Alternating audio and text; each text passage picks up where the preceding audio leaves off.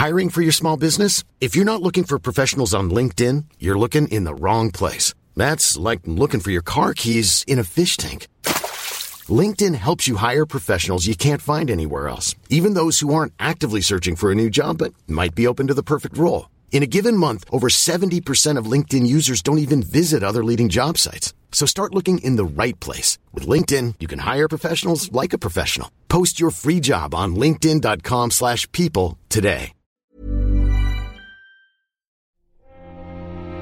Muy buenas a todos y bienvenidos a El Nexo, una serie de pequeñas reflexiones sobre la actualidad del videojuego. Actualidad del videojuego además que no para, ni siquiera en diciembre, que estamos teniendo bastantes lanzamientos para lo que suele ser habitual y encima tenemos eh, estos Game Awards que han venido cargados de, de anuncios y me ha venido fantásticamente mal para el estado en el que yo me suelo encontrar eh, en estos eh, finales de, año, en el que siempre suelo estar medio enfermo y, este año más todavía. O sea, esto de que te vas acostumbrando a, tener un hijo y a que te vaya transmitiendo las enfermedades y te vayas haciendo un poco ya eh, de piedra con los virus es totalmente mentira, amigo Pere. Yo no sé tú que tienes más experiencia que yo en esto. Dime, por favor, cómo, cómo se hace, porque yo realmente lo estoy pasando, lo estoy pasando mal, ¿eh? Llevo enganchando una enfermedad tras otra, semana sí, semana no, y esta última me ha durado ya más de 10 días. Así que, por favor, necesito, necesito consejos. ¿Qué tal? Pues, pues mira, yo te voy a decir que hasta los 5 años eh, era un sin vivir de enfermedades y de viruses que yo creo que no existían hasta que mi hija empezó a ir al colegio.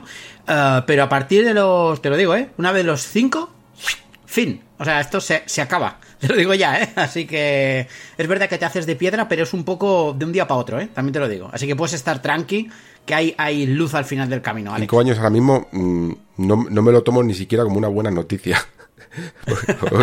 Voy, casi por la mitad del camino, ¿sabes? O sea, que me queda todavía demasiado. bueno, bueno, bueno, quizá, quizá, esa reacción espontánea contigo llegue antes, ¿eh? Yo te digo, a mí fue más o menos eso, el, cambio de los 4 a los 5, y ahí se ve que ya pasé por todos los viruses, mi cuerpo dijo, mira, ya te he hecho sufrir bastante, yo creo que ya puedo empezar a reaccionar, así que ahí lo tenemos, es lo que, es lo que tiene. Muy bien, muy bien. Bueno, pues a, a ver, te tomo, te tomo la palabra de que esto, esto tiene un fin. Bueno, lo que no parecía tener fin amigo Pere, era la gala esta de los Game Awards, que yo aquí ya empiezo con las confesiones. Yo no la vi en directo, ¿eh? O sea, yo este año me bajé, me bajé del carro. Es el primero que lo hago, que me atrevo a ¿Ah, hacerlo. ¿sí? sí, sí, sí, no la vi, no la vi en directo porque preveía una gala un poco aburrida y lo que a mí me ha llegado es que efectivamente lo ha sido. Y además ya me conozco al amigo Joff, y, dice esto de que va a ser cortita y es incapaz de hacerlo. O sea, se le va la escaleta de las manos. Yo no entiendo ni siquiera cómo no lo puede prever bien con los ensayos. Entiendo que no es tan fácil con tantos invitados y tantas cosas que pueden suceder como, como los espontáneos que, que llegaron al final de la gala. Pero, pero realmente creo que encima fue hasta más larga que, que algunas que habían sido un poquito más tochas, ¿no? Incluso con, anuncios más importantes. Eh, así que a las horas que son y, y encima con cómo me encontraba un poco, dije, esta vez me bajo del carro y, me espero a los anuncios al día siguiente. Y yo personalmente creo que, que hice bien, porque así recopilados los, los anuncios eh, se ve de otra manera que a las tantas de la mañana. Tú, sin embargo, sí que la viste en, en directo, ¿no? Sí, sí, nosotros nos juntamos tres de los androides, César, Mario y yo en casa, aprovechando que yo estaba de Rodríguez, mi mujer y mi hija estaban de, viaje a ver a los abuelos, y, se vinieron a casa y nosotros lo estuvimos viendo, y a nosotros te digo, a lo mejor es porque veníamos curados de espanto y teníamos las expectativas tan bajas, tan bajas, tan bajas, tan bajas, que, que a nosotros, o sea, se hizo larga, porque fue larga, o sea, técnicamente Joff no mintió, fue más corta que la del año pasado, o sea, siete minutos más corta. O sea, esto es, o sea, técnicamente dijo la verdad. No sé si es lo suficientemente significativo como para llamarla más corta, ¿vale? Aunque también entiendo que Christopher Judge no hizo mucho por echarle una mano en esto, no sé si te has enterado o no, pero hizo un discurso de nueve minutos, de, discurso circular bastante surrealista. Y, y nosotros lo disfrutamos bastante, ¿eh? La verdad. La verdad es que nos lo pasamos bien. Fue de esas que dijimos, Oye, pues no me arrepiento de haberme quedado. Normalmente nos solemos arrepentir, esa noche no. Así que mira lo que te digo. A lo mejor es porque veníamos de cenar juntos y estábamos medio en la fiesta, Mario había probado Vampire Survivors por primera vez, entonces, yo qué sé. Pero nos lo pasamos bien, a nosotros nos gusta. Sí, sí, sí, yo creo, yo creo que el ambiente, eh, en tu caso, ayudó. Si, la, si me la llego a fumar yo aquí solo hasta las tantas de la mañana, sin nadie con la que compartirlo, no sé yo, ¿eh? lo, lo que te diría. No sé cómo me hubieran sentado algunos de los anuncios o algunos de los discursos. Pero bueno, la verdad es que sí, que al final más o menos, pues, aunque ya preveíamos que, por ejemplo, el tema este de la guerra de, de, Activision Blizzard que se están trayendo Sony y Microsoft para ver quién es la más pobrecita de las dos y quién es la más débil y lo mal que le van, iba a suponer que en estos Game Awards eh, salieran perjudicados y que a lo mejor incluso algunos de los anuncios que podían llegar a hacer un poquito más relevantes, recordemos que no están todas las cartas echadas eh, para 2023 y se, y se preveía, o en teoría lo lógico habría sido que, que hubiera algún anuncio de, de First Party para ellas, pues al final, aunque algo ha habido, pero yo creo que ha sido menos de lo que podríamos llegar a esperar. Y sin embargo, aún así, hay juegos mm, potentillos que, que nos han animado, sobre todo porque además hay uno principalmente que, nos toca mucho el corazón, ¿no? Como es ese Death Stranding 2. Eh, vamos por orden, si te parece, aunque bueno, más o menos, ¿eh? Que yo con esto de los órdenes a veces me, lío un poco.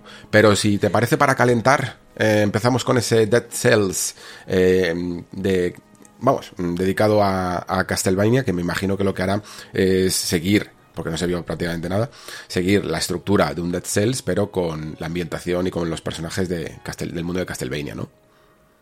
Pues sí, es, es tal cual lo que tú dices. Es de esas cosas que te alegran ver, pero que tampoco creo que no hay mucho discurso detrás más que allá, más allá que el anuncio, porque pinta chulo ver a Lucas y a Richter Belmont junto al prota de Dead Cells, pues mola. Dead Cells es un juegazo, es súper divertido, es uno de esos juegos muy viciantes y además le sienta muy bien la ambientación de Castlevania y demás. De hecho, a ver, Dead Cells ya tiene mil guiños a Castlevania durante, durante el propio juego, así que es yo creo que una colaboración bastante bastante coherente, ¿no? Aquí la pregunta es si va a ser gratis como todas las expansiones de The Cells o si Konami iba a decir, a ver, a ver, el negocio del videojuego no va así, ¿eh? O sea, yo te explico cómo funciona, te digo a cuánto te va a costar esto, pero pero buena pinta la tiene. A mí estéticamente me gusta lo que han hecho ahí fusionando los dos conceptos. Está guay, es de esas que a mí no me flipa de Cells, pero de esas cosas que las ves y dices, mira, Mira qué bonito este anuncio, esto está bien. Hmm, creo que estoy un poco en tu misma línea, ¿eh? Eh, lo, mismo el hecho de que ser Castlevania me llama para jugarlo, pero tampoco soy el mayor fan de Dead Cells. Me gustó, me enganchó un poco al principio, pero mmm, se me hizo un pelín bola al final. Y no fue mi, de mis roguelites eh, favoritos, también te diría. Eh, vale, pues el que, si por ejemplo sí que no me atrevo, y esto solo por mencionarlo, porque tampoco nos vamos a detener mucho, a probar ese Vampire Survivors que encima ahora ha salido para, para móviles. Y, no y precisamente no es que no estoy en, en, un punto de mi vida en el que me pueda permitir estos, en, estas enganchonas locas, ¿vale? O sea, no, me gustaría que sea más probarlo por, por fenómeno que, que, por otra cosa para entenderlo, pero creo que más o menos lo, lo entiendo, pero es que no quiero que me robe la vida. De hecho, en el grupo del Discord, creo que era Zael que decía que, que habían, que están regalando sobres ahora para Hearthstone. Y yo he dicho, si queréis que siga el programa, si queréis que el Nexo siga una temporada más, no me digáis estas cosas, ¿sabes? Porque a mí me tenéis que alejar de esto porque entonces me vuelco demasiado. Y, y prefiero mantenerme también alejado de, de, este Vampire Survivors. Bueno, yo tengo que Vampire Survivors, que está disponible en Game Pass, o sea, yo lo probé ahí y dije, ostras, pues lo voy a probar por eso, ¿no? Para ver el fenómeno, qué tal, ¿no? A ver si es tan bueno y demás y tal. 55 horas llevo ya, vale, o sea, de buen rollo, ¿sabes? O sea, son estas, estas cosas. Uh, este juego es droga pura, es muy divertido, está súper bien hecho, es más sencillo que el mecanismo de un chupete, pero, pero súper adictivo. Y además toca a nivel psicológico todos los refuerzos y todos los procesos conductistas que te puedas imaginar y más. Este juego está muy bien pensado y muy bien hecho. Y se anunció que salía la versión para iOS y para Android y además free, o sea, gratis. En Steam vale creo que 5 euros. Está en Game Pass, pero lo puedes comprar también por ese mismo precio. Y además, y así te quito después una otra noti que viene un poco más adelante, se anunció también después durante la gala, porque esto fue en el pre-show, eh, el, el, primer DLC que sale hoy, que estamos grabando día 15, y que, que, es más droga, ¿vale? O sea, por si necesitabas más horas, pues cuando, que, cuando creías que ya podías salir pues, pues te, te, vuelven a meter. Ahí lo tienes, Alex. Madre mía, madre mía. No sé yo, ¿eh? Yo creo que no, creo que no voy a tocar, creo que voy a tocar. Si queréis, si queréis que siga grabando, mejor que, mejor que no, que no me, no me metáis a estas cosas. Mm, otra, otra de las cosas que yo creo que va a generar duda, porque, eh, podrías recibirlo bien, ¿no? Este Horizon Call of the Mountains como el juego insignia de PlayStation VR 2 y seguro que es al que se iría eh, de cabeza con, con, las gafas. Pero claro, es que desde que el precio de, los, de las PSVR 2 mmm, no es tan atractivo, yo creo que el tráiler se recibe de otra manera, ¿no? Pues sí, a mí me da pena, porque es un juego que me apetece mucho jugarlo porque me gustó. El, mira que el primer Horizon a mí, eh, pero el segundo, Forbidden West, me encantó. Y, y, cuando vi este tráiler dije, Buah, yo quiero jugar esto porque les ves, se ve que se han fijado en Alex mm. por algunas cosas, se ve que se han fijado en, en, el juego de The Walking Dead para otras y demás, o sea, tiene, tiene buena pinta, pero claro, lo veo, lo veo lejano para mí aún esto, ¿sabes? O sea, lo veo en concreto 650 euros demasiado lejos, ¿sabes? Entonces, bueno, para ser exactos, lo veo unos 175-200 euros más lejos de lo que yo querría que estuviese. Entonces, yo no le hice mucho caso, la verdad, por ese motivo. Yeah. Así que estoy a tope con, con, lo que tú dices. Me da que muchos eh, van a tener que esperarse a, a, que pase un poco la inflación y a que pase y a que estas gafas empiecen a tener algunas ofertillas y bajen eso, unos 200 euros para empezar a ser atractivos y ahí es cuando mucha gente conocerá la primera jornada de juegos que que yo creo que se va a ver más reducida de lo que podría haber sido en otro contexto de, del mundo, por decirlo así, ¿no? De, de, la situación económica en la que nos encontramos. Eh, vale, pasamos al siguiente, que es este post-trauma. Mm, no sé cómo lo viste eh, tú, Pérez. Es un poco como. Eh, se le está llamando un poquito el Silent Hill español. Porque creo que es un juego hecho en España, ¿no? Sí. Uh, pues Red Souls Games es el juego. Entonces, del juego, no sé si es español o no, pero sé que es un solo desarrollador. Y por el nombre, o es español o es latino, porque se llama Roberto Serra Gascón, mm. ¿vale? El desarrollador. Me lo apunté para preparar el programa de la taberna. Y esto viene a ser, o sea, nosotros lo definimos así. Ostras, es un Silent Hill Uh, protagonizado por un Bedel mayor y en. Sí. ¿Vale? Es un poco buena idea. Pero sí que es verdad que estéticamente. Uh, estéticamente el, el, juego ha conseguido ser llamativo, ¿eh? Y pensar que esto es uno de esos juegos One Man Army. Hmm, solo por eso yo le echaré un ojo, ¿eh? Mira lo que te digo. Hmm. Sí, no, a mí sobre todo mm, necesitaría quizá ver otro tráiler, ver un poquito más qué hay detrás de, de esta idea, ¿no? Y que, sí es verdad que recuerda a Silent Hill, pero más que nada por el sentido de mmm, simbólico, ¿no? De cómo se va transformando la realidad, probablemente en base a la psique y a los miedos o a las inseguridades o a los problemas que pueda llegar a tener este personaje. Quiero ver un poquito primero cómo desarrolla eso si lo hace bien y luego qué tal se desarrolla mecánicamente, porque aunque es atractivo ver juegos hechos por una sola persona, pero muchas veces es complicado, ¿eh? Y, y pueden salir cosas a veces un poquito ortopédicas eh, si te sales un poco de la escala. Entonces, pues veamos, a ver qué tal eh, con, con, siguientes trailers o si podemos ver un poquito más de gameplay seguido, yo lo agradecería personalmente. Sí, sí, sí, sí. Yo creo que es de esos que que necesitamos ver más de lo que se ha visto. También creo que va a ser un juego mucho más humilde de lo que este tráiler mm. intenta enseñar, uh, más sencillo, mucho más básico, mucho más tosco también jugablemente, pero yo te lo digo, a mí todos los juegos, yo siempre intento echar un vistazo a todos los juegos hechos por un solo desarrollador porque me alucina que, que puedan hacer estas cosas. No sé si lo, si lo tienes más tarde, pero yo en, en la lista uh, por orden tengo Valiant Hearts. No sé si es que no lo vas a comentar. Pues no lo, o, lo, lo no. he visto y lo he descartado. O sea, porque como tenía que ir recortando un poquito donde podía, eh, lo he descartado. Mm -hmm. ¿Por qué no lo descartarías tú?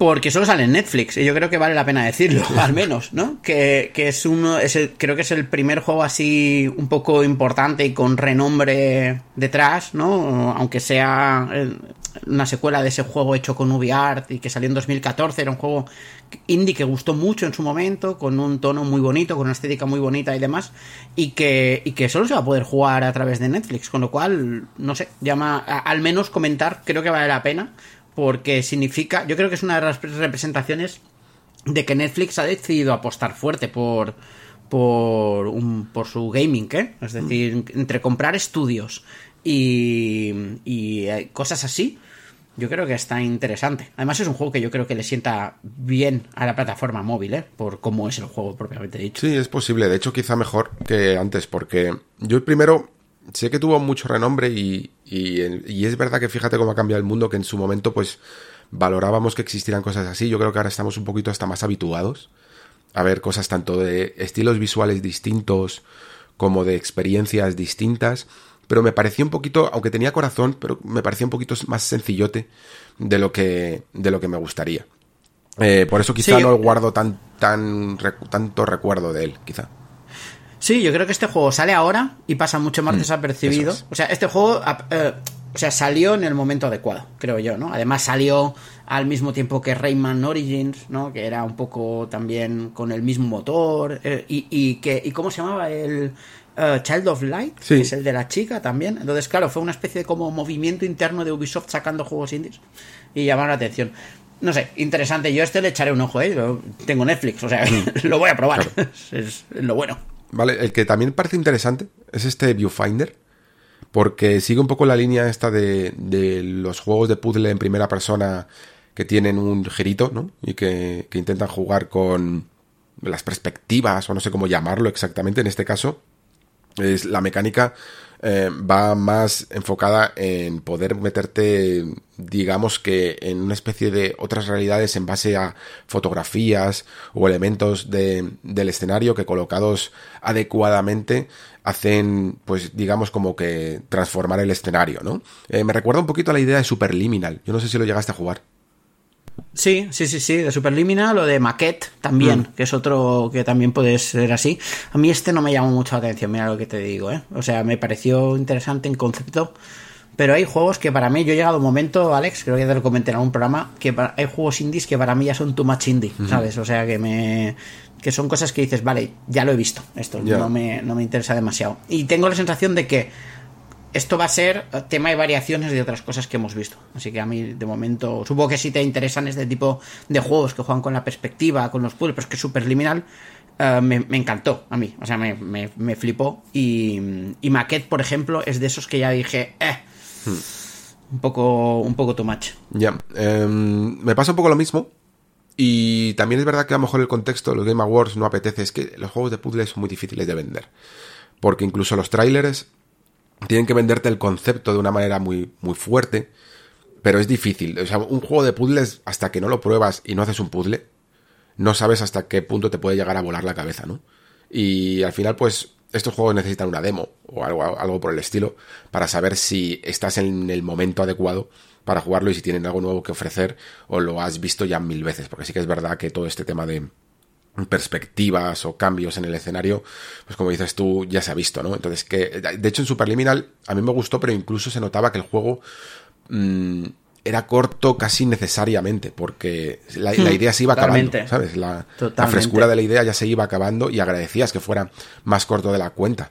entonces es lo que le está pasando un poco a esta, eh, esta corriente, ¿no? De, juegos indie, hmm. que creo que saben que además es una buena manera de hacer un juego relativamente sencillo, o sea, te pones con un Unity a hacer algo así y es original y es relativamente fácil, no tienes que utilizar modelos humanos, animaciones extraordinarias ni nada de eso, es un modelo fácil de, construir, pero se está quedando, como dices tú, mm, falto de frescura. Así que a ver si mínimamente nos sorprenden. Y de hecho, eh, por el azar, el siguiente juego me, me interesa mucho más precisamente por esto, porque eh, este sí que es español, es del estudio Piccolo, eh, y que son los creadores de Arise Simple Story, que Arise es un juego también mm, sencillo, pero que, mm, creo que muchísimo más fresco o muchísimo mejor estructurado en cuanto a su ritmo, en cuanto a sus puzzles, en cuanto a cómo lo mezcla todo con la historia. Y me cautivó mucho más precisamente porque no sentía que volvíamos a estar jugando un juego de puzzles em, que no intenta aportar ya nada en lo narrativo, que solo se basa en una mecánica que va a repetir mil veces. Y duraba lo que tenía que durar eh, era bastante entrañable y me gustó muchísimo. Y les vi a, a este estudio una sensibilidad muy buena que me cautivó y espero muchísimo este After Us, ¿eh?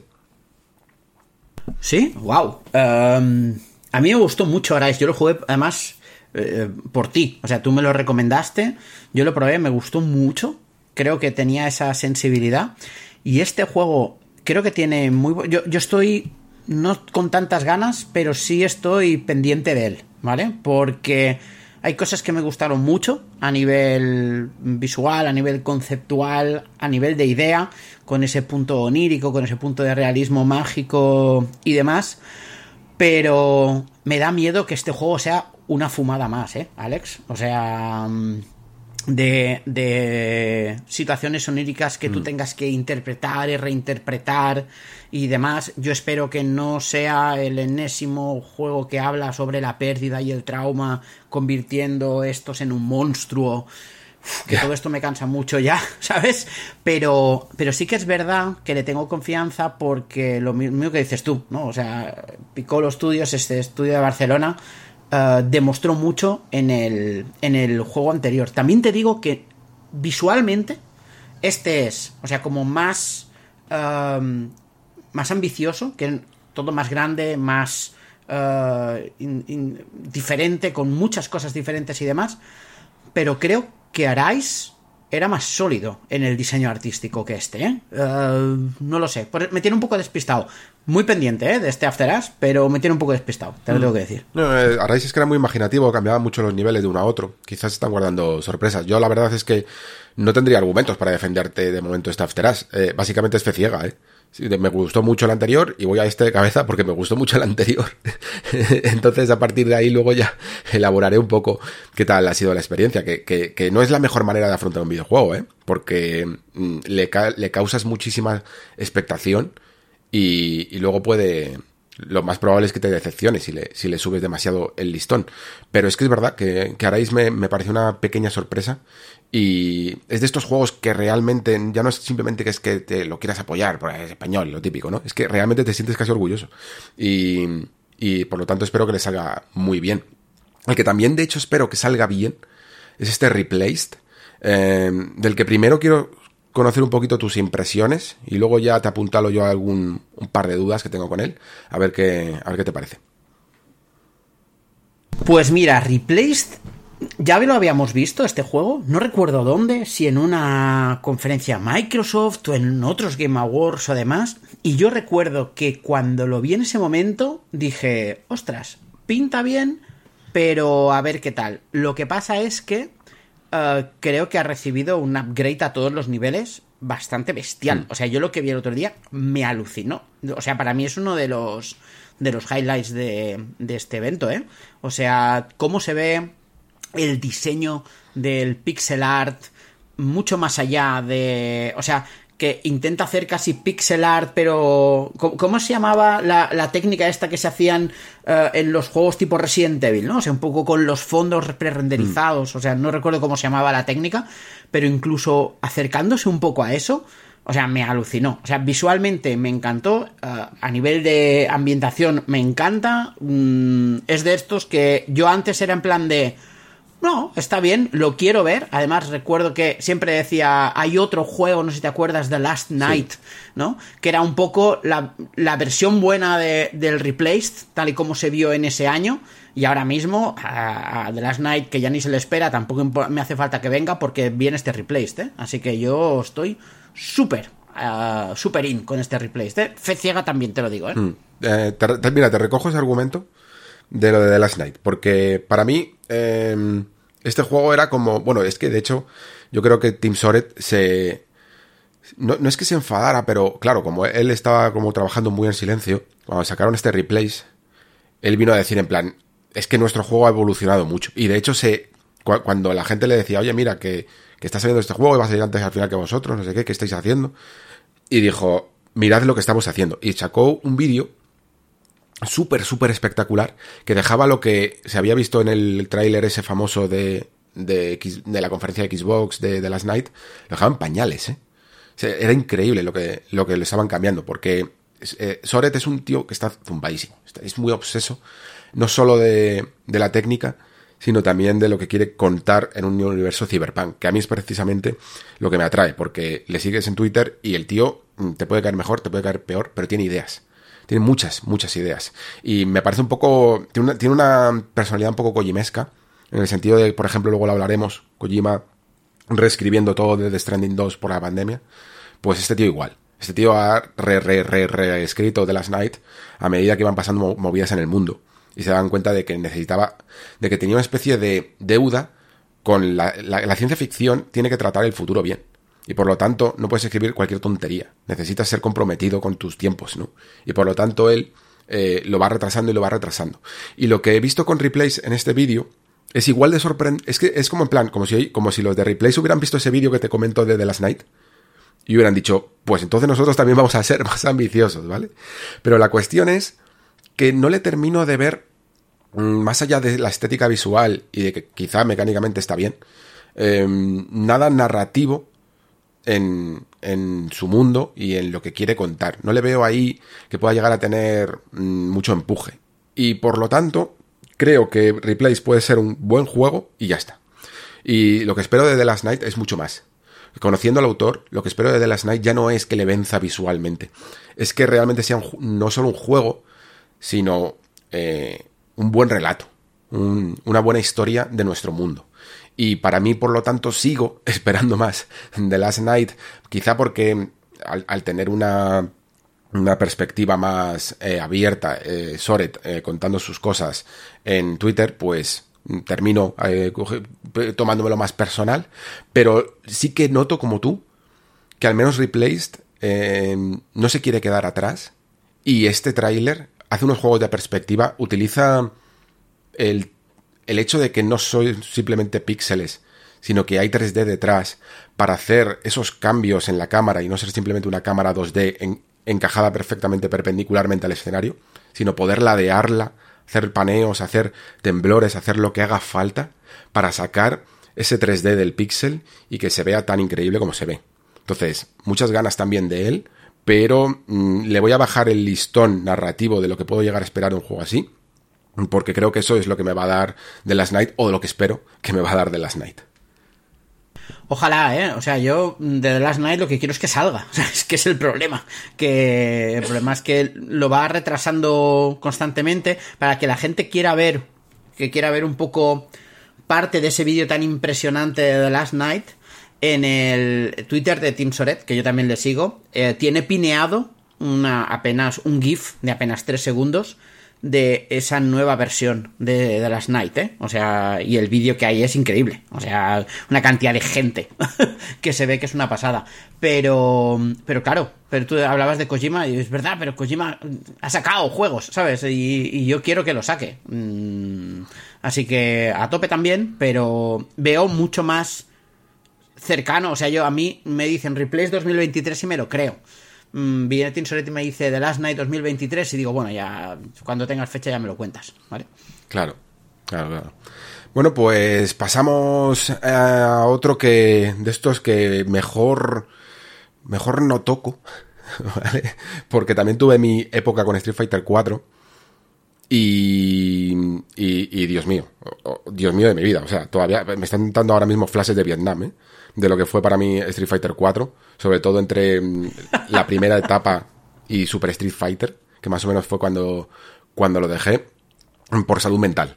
Eh, entonces, Street Fighter 6 me, me, llama mucho la atención, sobre todo porque parece que tiene como un modo single player muy extendido y todo eso, pero creo que no lo voy a tocar mucho, ya, ya te lo voy diciendo.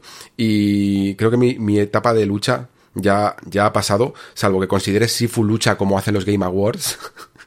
y, entonces te diría que sí, claro, que, es el género de mi vida.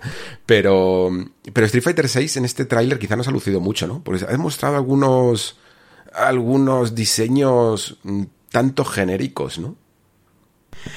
Sí, a ver, yo creo que este, este tráiler lo que viene a enseñar es Street Fighter VI quiere tener, quiere ser un juego de largo recorrido, en pocas palabras, y es, eh, incluso en el modo competitivo tú vas a poder hacerte tus personajes, ¿no? Es un poco la idea, de, al menos es lo que he entendido yo de aquí va a haber una especie de mundo que va a ser una especie de hub, tú te vas a poder hacer tu personaje incluso combinando técnicas de diferentes luchadores, pues se, se ve eh, el personaje este que es un poco genérico de más, um, haciendo el Buddha Fire y haciendo el, el remolino de, de, Ryu, ¿no? Entonces en el mismo combate.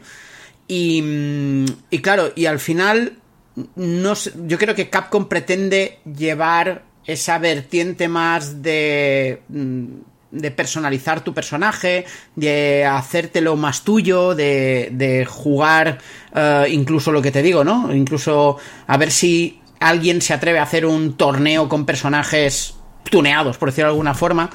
No lo sé. Yo no soy mucho de juegos de lucha. Tuve mi época, pero la mía acabó en Street Fighter 3. También te lo digo, ¿eh? O sea, antes que tú. Y yo veo este juego y sinceramente a mí ahora mismo no me atrae nada pero porque, porque a mí los juegos de lucha ya no me dicen, no me dicen mucho. Ya, pues entonces creo que, que, nos vamos a fumar lamentablemente Tekken 8 para luego, ¿eh? a no ser que tengas algo que decir, porque yo bueno, estoy totalmente te voy a decir, te voy a decir lo mismo prácticamente con este Street Fighter 6 y así ya, ya matamos dos pájaros de un tiro. Mm, creo que eh, me fallan los dos en la estética, ¿vale? Esto, porque en este es todo como too much urbano, ¿vale? Es decir, es. No, lo acabo de ver. O sea, todo es urbano, todo es grafitero, todo es hip hopero, todo es de este rollo. No sé si este rollo es el rollo que lleva a la generación actual, ¿vale? Creo que es, creo que incluso quedan anacrónicos incluso en eso.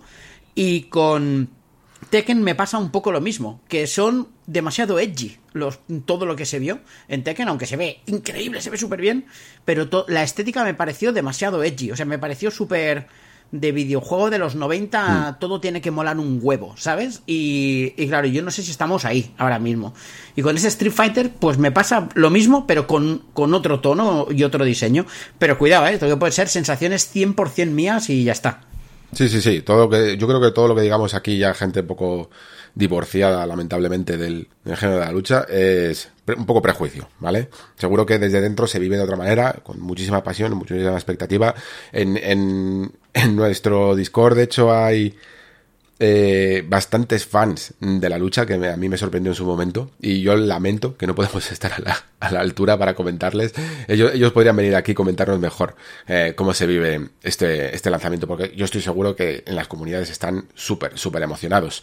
El que, por ejemplo, a mí mmm, pensé que me iba a emocionar más y luego pensé, mmm, no sé, no sé qué habría preferido, es este Hades 2. Porque por un lado... ¿Qué me estás contando? Por un lado pienso... Dime, dime. ¿Qué me estás contando? O sea, ¿no estás emocionado por Hades 2? Déjame, déjame que te lo explique. Déjame que te explique mi proceso mental estoy, de esto. Estoy en shock, ¿eh, Alex? Te lo digo ya. Déjame explicarte eh, mi proceso mental con estas cosas. A ver. Em, ¿Me gusta? Sí. ¿Lo voy a jugar? Sí. ¿Lo espero mucho? Sí. ¿Cuál es el problema? Que tengo la sensación de que Hades ha sido como el gran juego, ¿no? De Super Giant. Con, con todo lo que había sido Bastion, con todo lo que había sido... Eh, joder, se me ha ido ahora mismo el, el, el nombre del... Transistor, del... Pyre... ¿El qué? Transistor, Pyre, ¿no? Sí, Transistor, sí, estaba pensando Transistor. Pero eh, creo que Hades ha sido el punto de inflexión. Y se nota que ellos mismos lo saben, que ha sido a lo mejor incluso el que más dinero les ha dado. Y eso significa transformar el estudio, que el estudio ha pasado a otro nivel. Ha pasado el nivel de podemos hacer secuelas y porque, porque, da, porque este juego ha dado mucho dinero. Y claro, me gustaba la Super Giant de... Mm, siempre tenemos buenos juegos, siempre tenemos juegos que a la gente disfruta mucho, pero estamos todavía un poco supeditados a tener que sacar otra gran idea. ¿Vale? Sin embargo, en Hades 2 no vamos a encontrar otra gran idea, vamos a encontrar un derivativo de la misma idea de Hades 1. Y por lo tanto, me entusiasma menos porque no me voy a enfrentar de nuevo en Super Giant a un nuevo concepto. Que es lo que me, una de las cosas que me molaban del estudio. Voy a ver un poco lo mismo. que, que en Hades 1. ¿Que me apetece mucho porque, porque me gustó Hades y lo voy a disfrutar? Por supuesto que sí. Pero tengo la sensación de que este éxito siempre supone la pérdida de una idea nueva. Y, y eso es pues lo que me hace no estar del todo entusiasmado. Pues mira, te entiendo, ¿eh? Perfectamente, porque voy a replicar la misma conversación que tuve en la taberna el otro día con Mario, ¿vale? Así que, mm. porque él me dijo exactamente lo mismo que, has dicho tú, tal cual, ¿eh? Yo creo que básicamente Super Giant se nos ha hecho mayor, ¿sabes? Ha crecido, es adulto, se ha independizado y, y entonces creo que mm, eh, cuando un estudio pasa a mayores, como dices tú, pasa de nivel, Em, estas cosas suceden. Es decir, que efectivamente hacer una secuela es una idea eh, estratégica a nivel de negocio, básicamente. Pero no creo que Supergiant sea por filosofía de estudio, por su forma de hacer las cosas hasta ahora, eh, que este Hades 2 invalide el nuevo juego. De hecho, creo que este Hades 2 deben ser esas ideas que se quedaron en el tintero para Hades 1, que no llegaron a meter, que querían desarrollar más. Un poco lo que pasó con Super Mario Galaxy, tal cual. Efectivamente, ¿no? Y es decir, ok, pues mira, tenemos otra historia eh, que a lo mejor este Hades 2 incluso empezó siendo un DLC y en algún momento se dijo, oye, vamos a lanzarlo como juego mientras vamos conceptualizando nuestro otro juego nuevo, innovador y entonces Hades 2 nos, nos financiará el juego diferente que es el arriesgado, ¿no? Porque hay un momento en el que, claro, cuando tú estás tanto en el candelero, tienes que demostrar mucho, constantemente. Y yo creo que este Hades 2 tiene esta filosofía. Yo creo que es la apuesta segura del estudio para poder tomar apuestas arriesgadas. Y también te digo que aunque se vaya a parecer un montón y que... Porque Hades consiguió algo que, que es muy difícil hacer en el mundo del videojuego hoy en día, ¿no? Y es, y es marcar una tendencia y sobre todo elevar un estándar. O sea, cuando salió Hades todos los juegos roguelike que habían salido hasta ese puñetero día, de repente eran viejos. O sea, el día siguiente de que Hades, estuviese a la venta, eh, por ejemplo, An Epic se sentía viejo. Por muy bueno que sea, ¿eh? Y, claro, y, y, Hades 2 no, no va a conseguir esto. Pero así como es Super Giant, incluso creo que algún girito sorpresa le van a dar. Mira lo que te digo. Hmm. Hmm. Puede ser, puede ser. A ver, te compro la idea de, de que, aunque esto sea un poco para asegurar, mm, no le venga mal al estudio eh, ese seguro para poder hacer algo un poquito más grande. A ver si es verdad. A ver si es verdad que después vemos algo más grande. Pero sobre todo la que sí que es totalmente cierto es que Hades hizo a, a todos los roguelite mm, viejos hasta el punto de que, por ejemplo, este año yo he jugado y he disfrutado mucho, por ejemplo, de Rogue Legacy 2, pero se nota, se nota viejo. Eh, ¿Por qué? Porque mm, Hades hizo algo que es sencillamente añadir el lenguaje narrativo del roguelike, que es algo que no se había hecho casi, casi nunca. Mm, no, no, no, encontrabas, no encontraban la manera de meter una historia y que no pareciera un pegote o que a la gente dijera, va, no me interesa porque yo estos juegos son muy rápidos y necesitan mucho ritmo y la narración no hace más que entorpecer ese camino, ¿no? Y encontraron la manera de clavarlo, yo creo. Y por, por eso, solo, eh, es interesante ver una segunda parte, porque ya no solo vas a descubrir nuevas mecánicas, sino que puedes ampliar todavía más su universo. Pero bueno, veremos exactamente qué, se traen también para, para, el futuro. No creo que Super tampoco tenga, por ejemplo, la, la mm, capacidad de tener dos mm, equipos esto no sería como un equipo B. Creo que estará todo el mundo volcado en ello. Pero así que, aunque retrase un poquito el, lo que sería el juego original, mm, al menos estoy seguro de que estará, estará pulido. Y para que no me pille la, hemeroteca, este tipo de mm, proceso mental, como lo he llamado antes, de preferir siempre el juego nuevo que la secuela, eh, de verdad que lo comparto incluso con. Lo, lo, diría hasta de Dead Stranding 2, por mucho que esté emocionado por él que preferiría incluso algo nuevo de Kojima, sobre todo para la edad que tiene. Y también lo he dicho de From, ¿eh? Mm, por mucho que me encantaría Bloodborne 2, eh, siempre, siempre la novedad. Siempre, siempre la novedad. Mucho mejor que un Elden Ring 2, que un Bloodborne 2, que un Sekiro 2. La cosa nueva que tuviera Miyazaki en la cabeza. Eso eh, siempre va a ser una constante, por lo menos para mí en el Nexo. De hecho, lo que me sorprende y me vale este argumento es que el amigo Ken Levine no piense un poco lo mismo. Porque se ha tirado. ¿Cuánto tiempo desde Bioshock Infinite? Pues diríamos que así a bote pronto como 15 años mm, desde su último videojuego y vuelve con un con una no apuesta porque este Judas o Judas o como lo queramos llamar se parece quizá demasiado, ¿no? A sus trabajos previos y sobre todo al primer Bioshock. ¿Cómo lo ves? Pues bueno, pues yo creo que uh, habiendo un Bioshock 4 anunciado, uh, ha habido un momento en el que Ken Levine dice, mira, de esta gente no se sabe nada, pues me lo hago yo.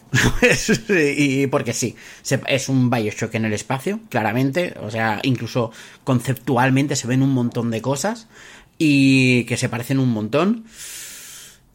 No lo sé, me da mucho miedo este juego. La gente está como muy emocionada con este Judas. A mí me llama mucho la atención porque visualmente me gusta lo que he visto y demás, pero como dices tú, se recuerda mucho a ese Bioshock y además recordemos que, que, si pillamos un poco de antecedentes de lo que pasa aquí, venimos de declaraciones de que Ken Levine es un terrible gestor de proyectos, de que hace y deshace constantemente, de que no deja trabajar al equipo, o sea que hay declaraciones complejas a, a su alrededor y y, eso es lo que a mí me tiene un poco así. Tampoco he visto nada de esos famosos legos narrativos que dijo Ken Levine, que era quizá lo más interesante de que podíamos haber visto aquí.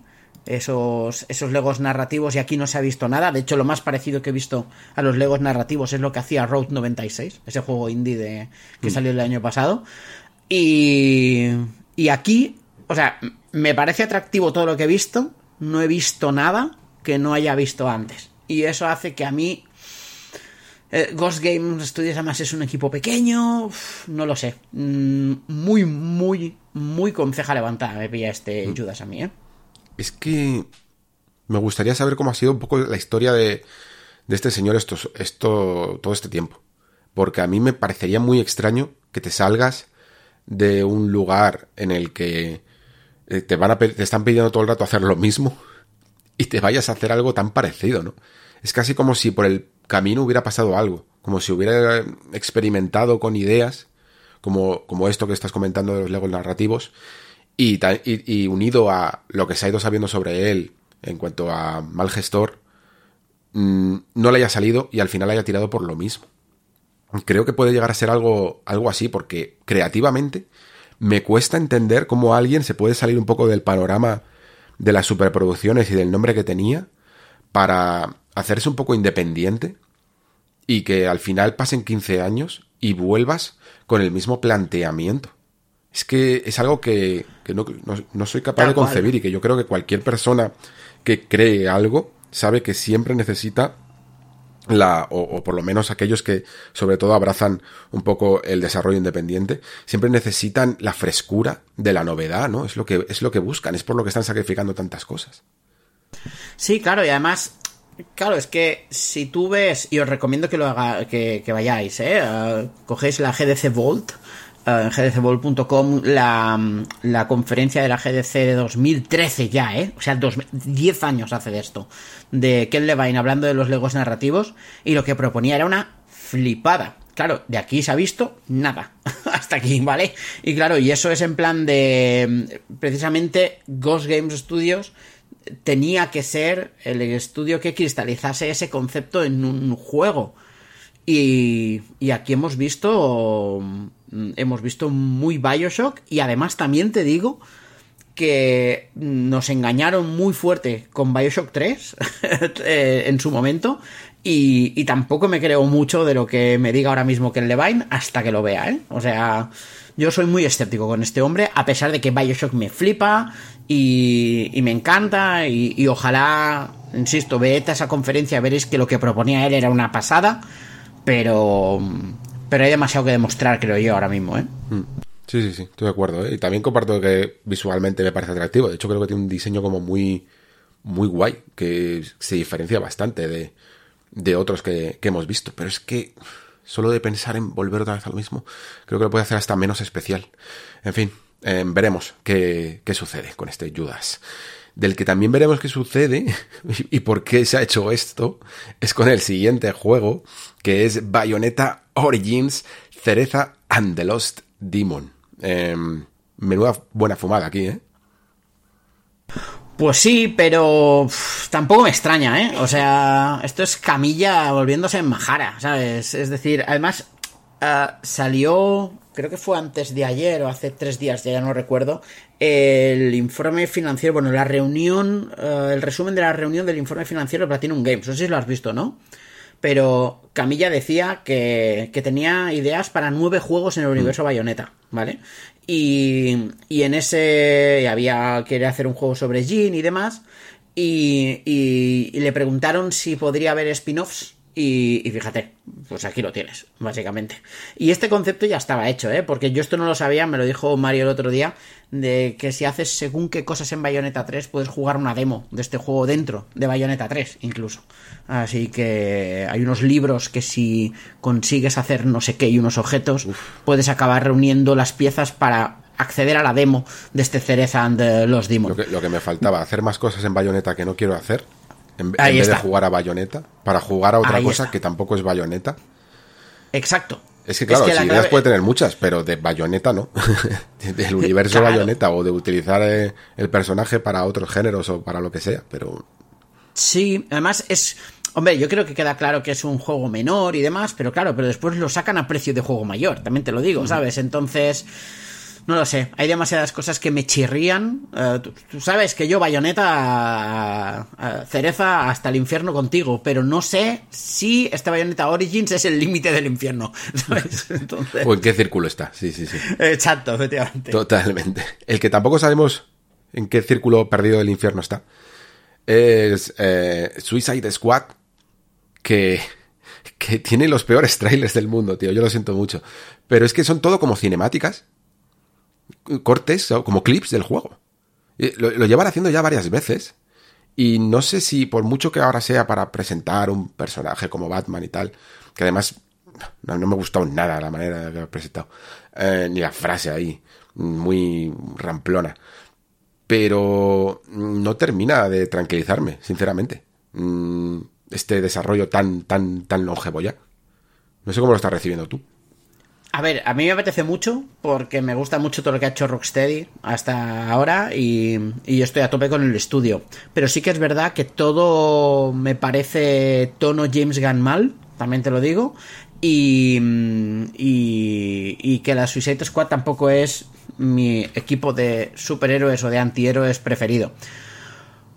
Pero yo creo que el juego va a estar de puta madre, Alex. Mira lo que te digo, ¿eh? O sea, creo que va a ser el, el Gotham Knights bueno. te lo digo así. O sea, creo que va a estar bien, que va a ser divertido, que los personajes divertido de jugar. Creo que van a implementar bien la parte de multijugador. Y, y no tengo, o sea, no tengo pruebas sobre ello, ¿eh? O sea, son todo. Son todo feelings y sensaciones y ilusión. Pero a mí me apetece, me apetece. Mucho, mm. mucho, mucho, mucho. Pero te lo digo, ¿eh? O sea, es porque sí. O sea, no tengo argumentos para argumentarte te tiene que gustar esto. No, que fe en el estudio. A ver, es Rocksteady, joder. Es, raro que el Alien, aunque sí que es verdad que probablemente el desarrollo haya sido bastante convulso, les haya costado, porque era un estudio rápido, la verdad. Era un estudio que te sacaba, joder, ahora lo piensas, y haber sacado Arkham Knight en el tiempo en el que lo sacaron, me parece una maldita locura, ¿eh? O sea, una, cosa demencial para, para, haberlo tenido en, en 2015, creo que fue. O sea, mm, con, con, un cambio de generación, con haber hecho tantos juegos, eh, me parece verdaderamente digno de elogio. Pero aquí quizá también es porque a lo mejor es que a nosotros no nos llama tanto estos personajes. Pero claro, mmm, todo, todo influye. A mí me influye, ¿eh? yo ya, yo ya lo, voy reconociendo, que incluso aunque le intente mirar el espíritu a un juego, las mecánicas y lo que me vaya a contar, si por lo que sea esa ambientación no me va, me cuesta un poco de más. Y, y es una lástima. Por ejemplo, por ejemplo, ahora estoy jugando a Midnight Suns y el juego me flipa. juego me gusta muchísimo. Pero, pero mi, mi manera, mi preponderancia a querer ponerme a veces con él, o incluso el tiempo que he tardado en ponerme con él, es precisamente porque a mí los superhéroes no me van.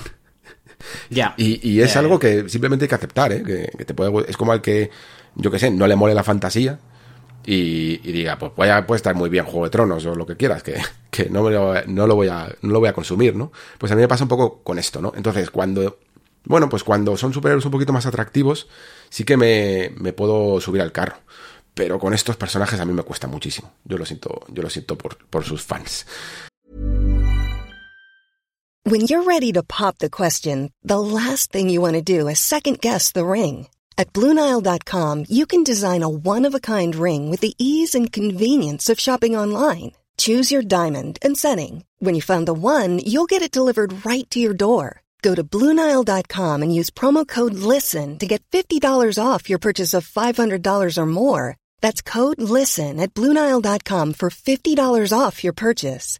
Bluenile.com code LISTEN. Everyone knows therapy is great for solving problems, but getting therapy has its own problems too, like finding the right therapist, fitting into their schedule, and of course, the cost. Well, BetterHelp can solve those problems. It's totally online and built around your schedule. It's surprisingly affordable too.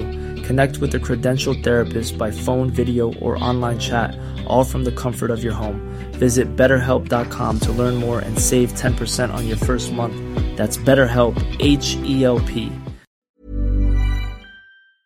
Um, al re bueno, también puede pasar esto con el, con el siguiente juego, ¿no? Con Star Wars, que, que además últimamente ya todavía posiciona más a, aquellos que alaban lo que se está haciendo con el universo Star Wars con Disney o los detractores que no les está gustando nada. Por cierto, aquí, pequeño apunte, off topic, he visto Andor y me ha gustado bastante. Eh, era la última oportunidad ya que le iba a dar a Star Wars, que incluso, bueno, con lo decente que puede llegar a ser Mandalorian, pero me estaba dejando un poquito ya mm, fuera. Eh, Obi-Wan fue que no podía más. Y, Andor, uff, o sea, podría hacerte un nexo de dos horas, ¿eh? Em, buenísimo en, algunos aspectos de las cosas que hace. Te entiendo, a mí Andor me ha encantado y además hace mejor a Rogue One. O sea, después ves Rogue One y dices, ¡hola! ¿Sabes? O sea, guapísima. Yo este Star Wars Jedi Survivor estoy muy in, ¿vale? Y fíjate esto lo he contado en la taberna alguna que otra vez.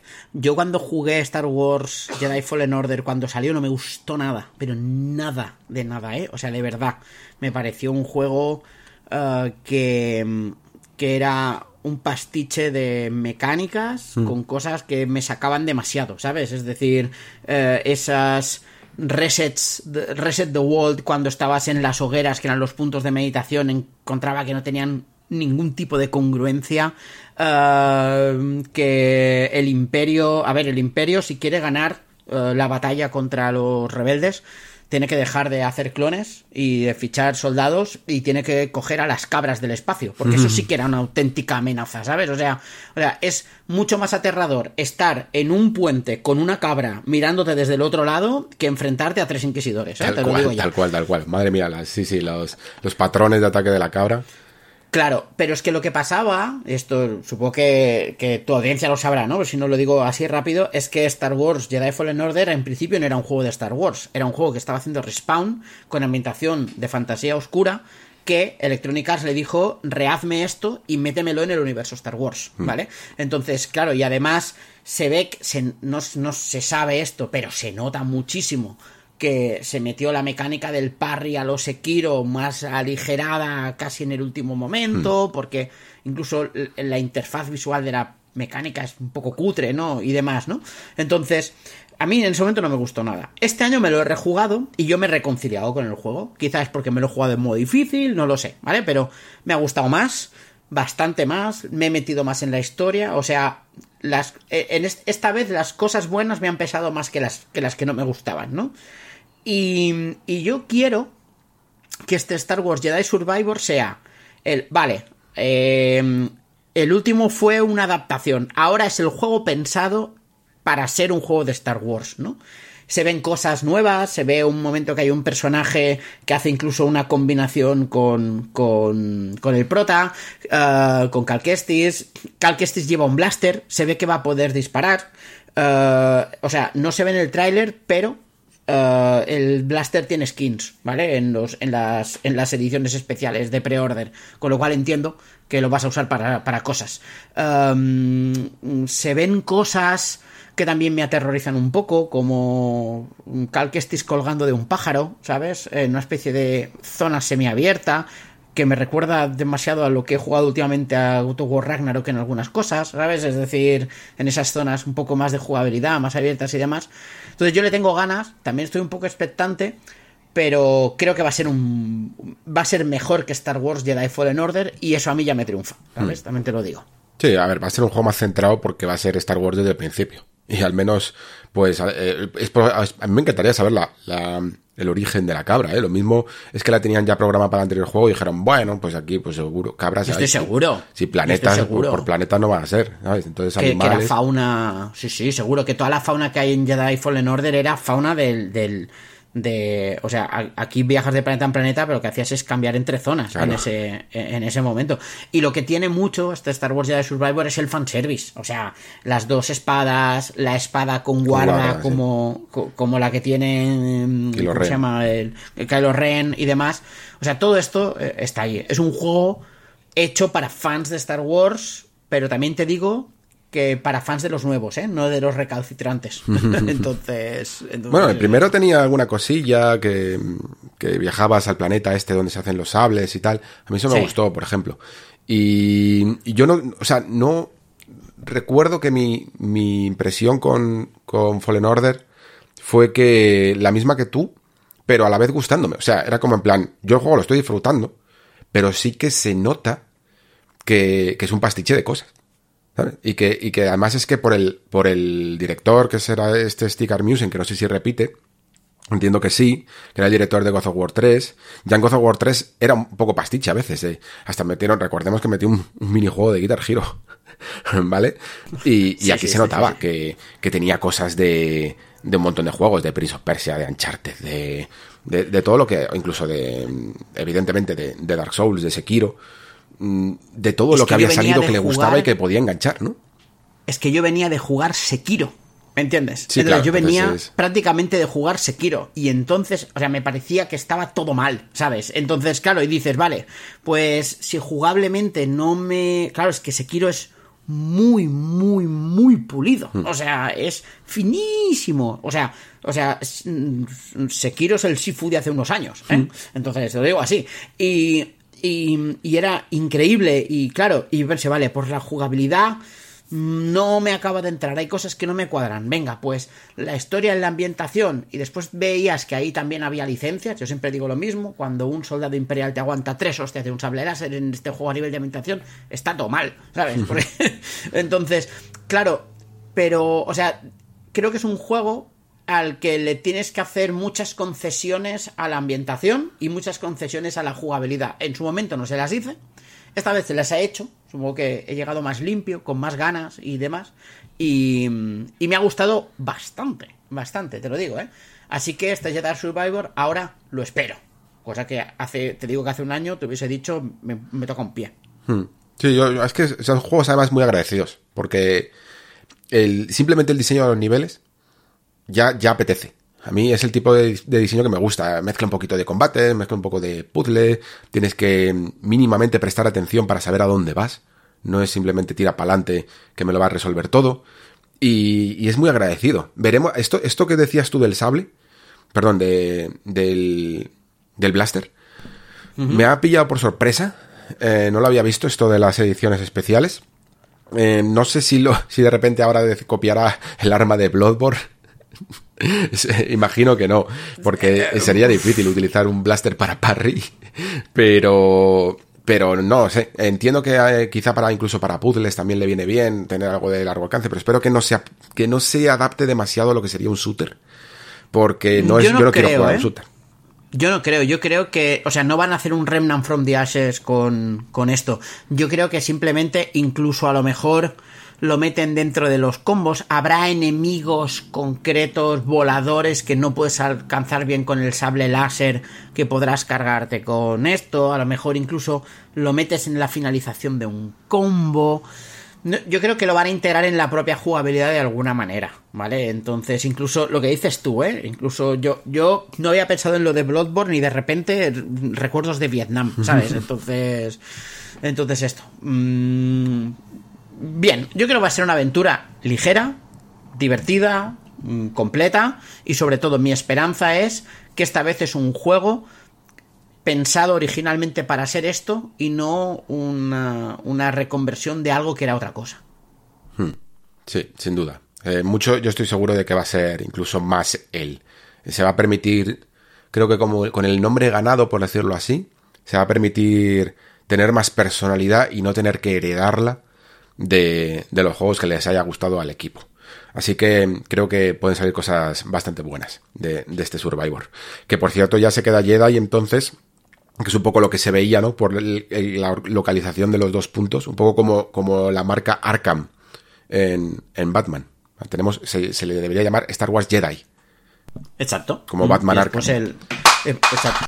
Vale, pues, eh, seguimos con este mm, Earthblade, que realmente no se ha visto mucho de él, de este pequeño juego independiente de desarrolladores de Celeste que es quizá una de las cosas que más eh, llaman la, atención de él, porque el tráiler no deja de momento mucho a, la especulación.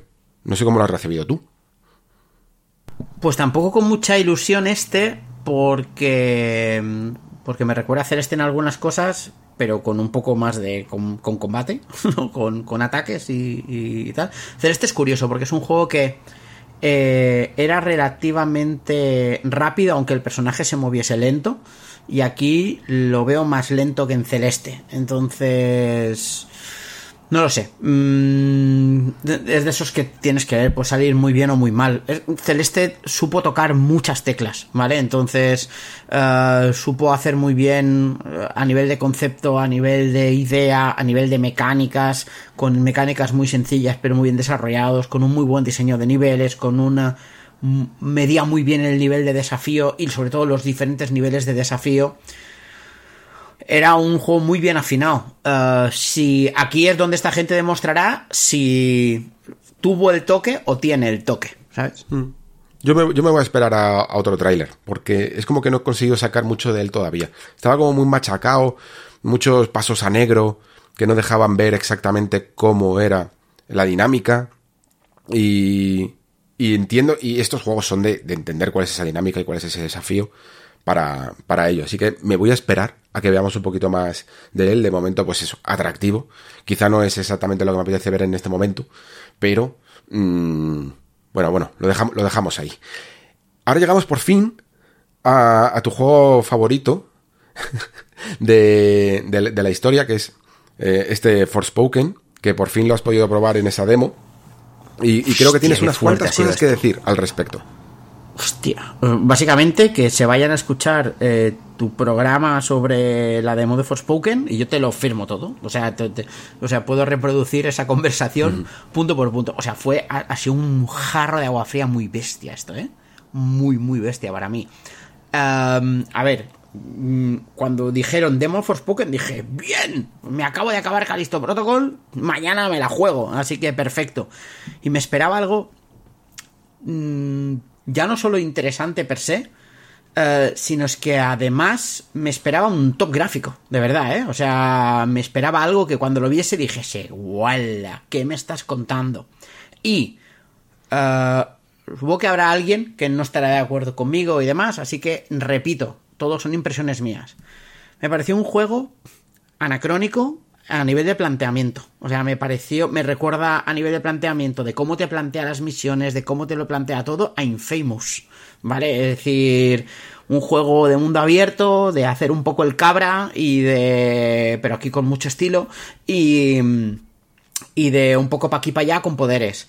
Me pareció que el combate eh, es malo directamente. O sea, que es verdad que quiere hacer muchas cosas, cambiar de poderes de combate cuerpo a cuerpo a poderes de disparo, tener eh, temas de habilidades de apoyo, hacer ataques combinados y demás, pero si cada vez que tienes que cambiar de algo tienes que pasar por una rueda con tiempo bala, al final esto te destroza el concepto del juego que es el flow. Entonces, claro, y, y, y claro, y, tú habiendo jugado cosas como Devil May Cry o incluso DMC, ¿vale? O sea, el de, el de, el de Ninja Theory, que te permite hacer cambios de arma en un momento para otro y demás, o incluso este último God of War y demás pues me, dejó loco. Y además no tenía sensación de impacto, el combate era como muy confuso, no sabes si estás esquivando bien o has esquivado por potra, eh, el botón de parkour me parece una mecánica de Assassin's Creed 1 tal y como está implementado. O sea, me pasó una cosa, Alex, y es que hay un, hay un sitio en una de las misiones secundarias que te dan que está eh, como en el borde de un risco, ¿vale? Y me caí. O sea, no frené a tiempo y me caí. Y me fui, pero abajo a tomar por saco. Tuve que subir el risco. Y subir el risco. O sea, tuve la sensación de cuando intentas forzar la máquina en Skyrim, ¿sabes? O sea, que vas dando saltos aquí y te agarras a, errores del, juego y tal. O sea. Y, bueno, y después llega unos puzzles con unos cofres, Alex. O sea, te juro que aún no entiendo cómo funcionan. O sea, literalmente dije, ¿qué cojones es esto. Entonces yo creo que Square Enix se ha metido en un berenjenal con este juego porque porque conceptualmente parecía que intentaba ser ok, no es un Final Fantasy, no es un, un proyecto de primera línea, pero es un proyecto que va a intentar marcar cierta tendencia, que va a intentar decir algo, que va a intentar experimentar un poco y demás. Pero es que lo vi un juego tan tosco a todos los niveles, o sea, a nivel de, estructura lo que vi me, recordó a Ghostwire Tokyo en tercera persona, pero viéndose peor, ¿sabes? O sea, y es en plan de... No, entiendo nada, o sea, no sé eh, cómo pueden hacer esto. Entonces, pensé, a lo mejor la demo. Primero, que puede que sea una build antigua, ¿no? Porque, claro, también es verdad que he leído algunas cosas en prensa española, además, diciendo que este juego eh, era... Eh, y se cuidaban de decir que habían jugado demos posteriores a esta, ¿eh? ¿eh? era top gráfico de la consola, pero claro, yo veo Forbidden West y esto, y son universos distintos, ¿eh? Y, y claro, y, y viendo esto, yo decía, decía, puede ser que sea la demo, claro, no te hacen favor que no haya historia prácticamente, que lo poco que hay de lore lo tengas que leer en documentos, que esto parece el Bioshock, em, que encima te den muchas cosas, muchas habilidades y muchas cosas allí en media res y el tutorial sea como cutre para enseñártelo y demás. Pero claro, Mario me decía, pero imagínate cómo debe ser este juego con pocas habilidades. Digo, hostia, ahora estoy acojonado, ¿sabes? O sea, y entonces, o sea, de verdad, o sea, estoy triste por, esto, ¿eh? O sea, le tenía un huevo de ganas a Forspoken. Y lo primero que hice cuando probé la demo fue escribirte. Dice, Alex, dime que esto es la demo que probaste tú. Y dime que hay otras que son mejores, porque estoy.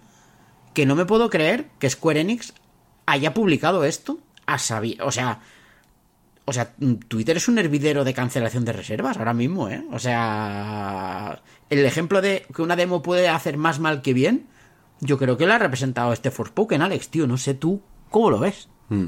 Em, a ver, es que sin romper ninguna lanza, porque no quiero romper ninguna lanza con este juego, pero sí que creo que la demo está increíblemente mal escogida. ¿Vale? No quiero decir que es que el juego vaya a ser bueno y es que la demo sea. No, no, no. Pero es que independientemente de cómo sea el juego, hacer una demo así es, es matarlo.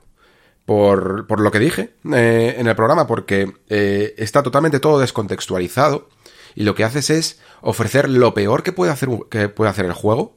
O sea, te has hecho un mundo abierto que es ya relativamente tradicional.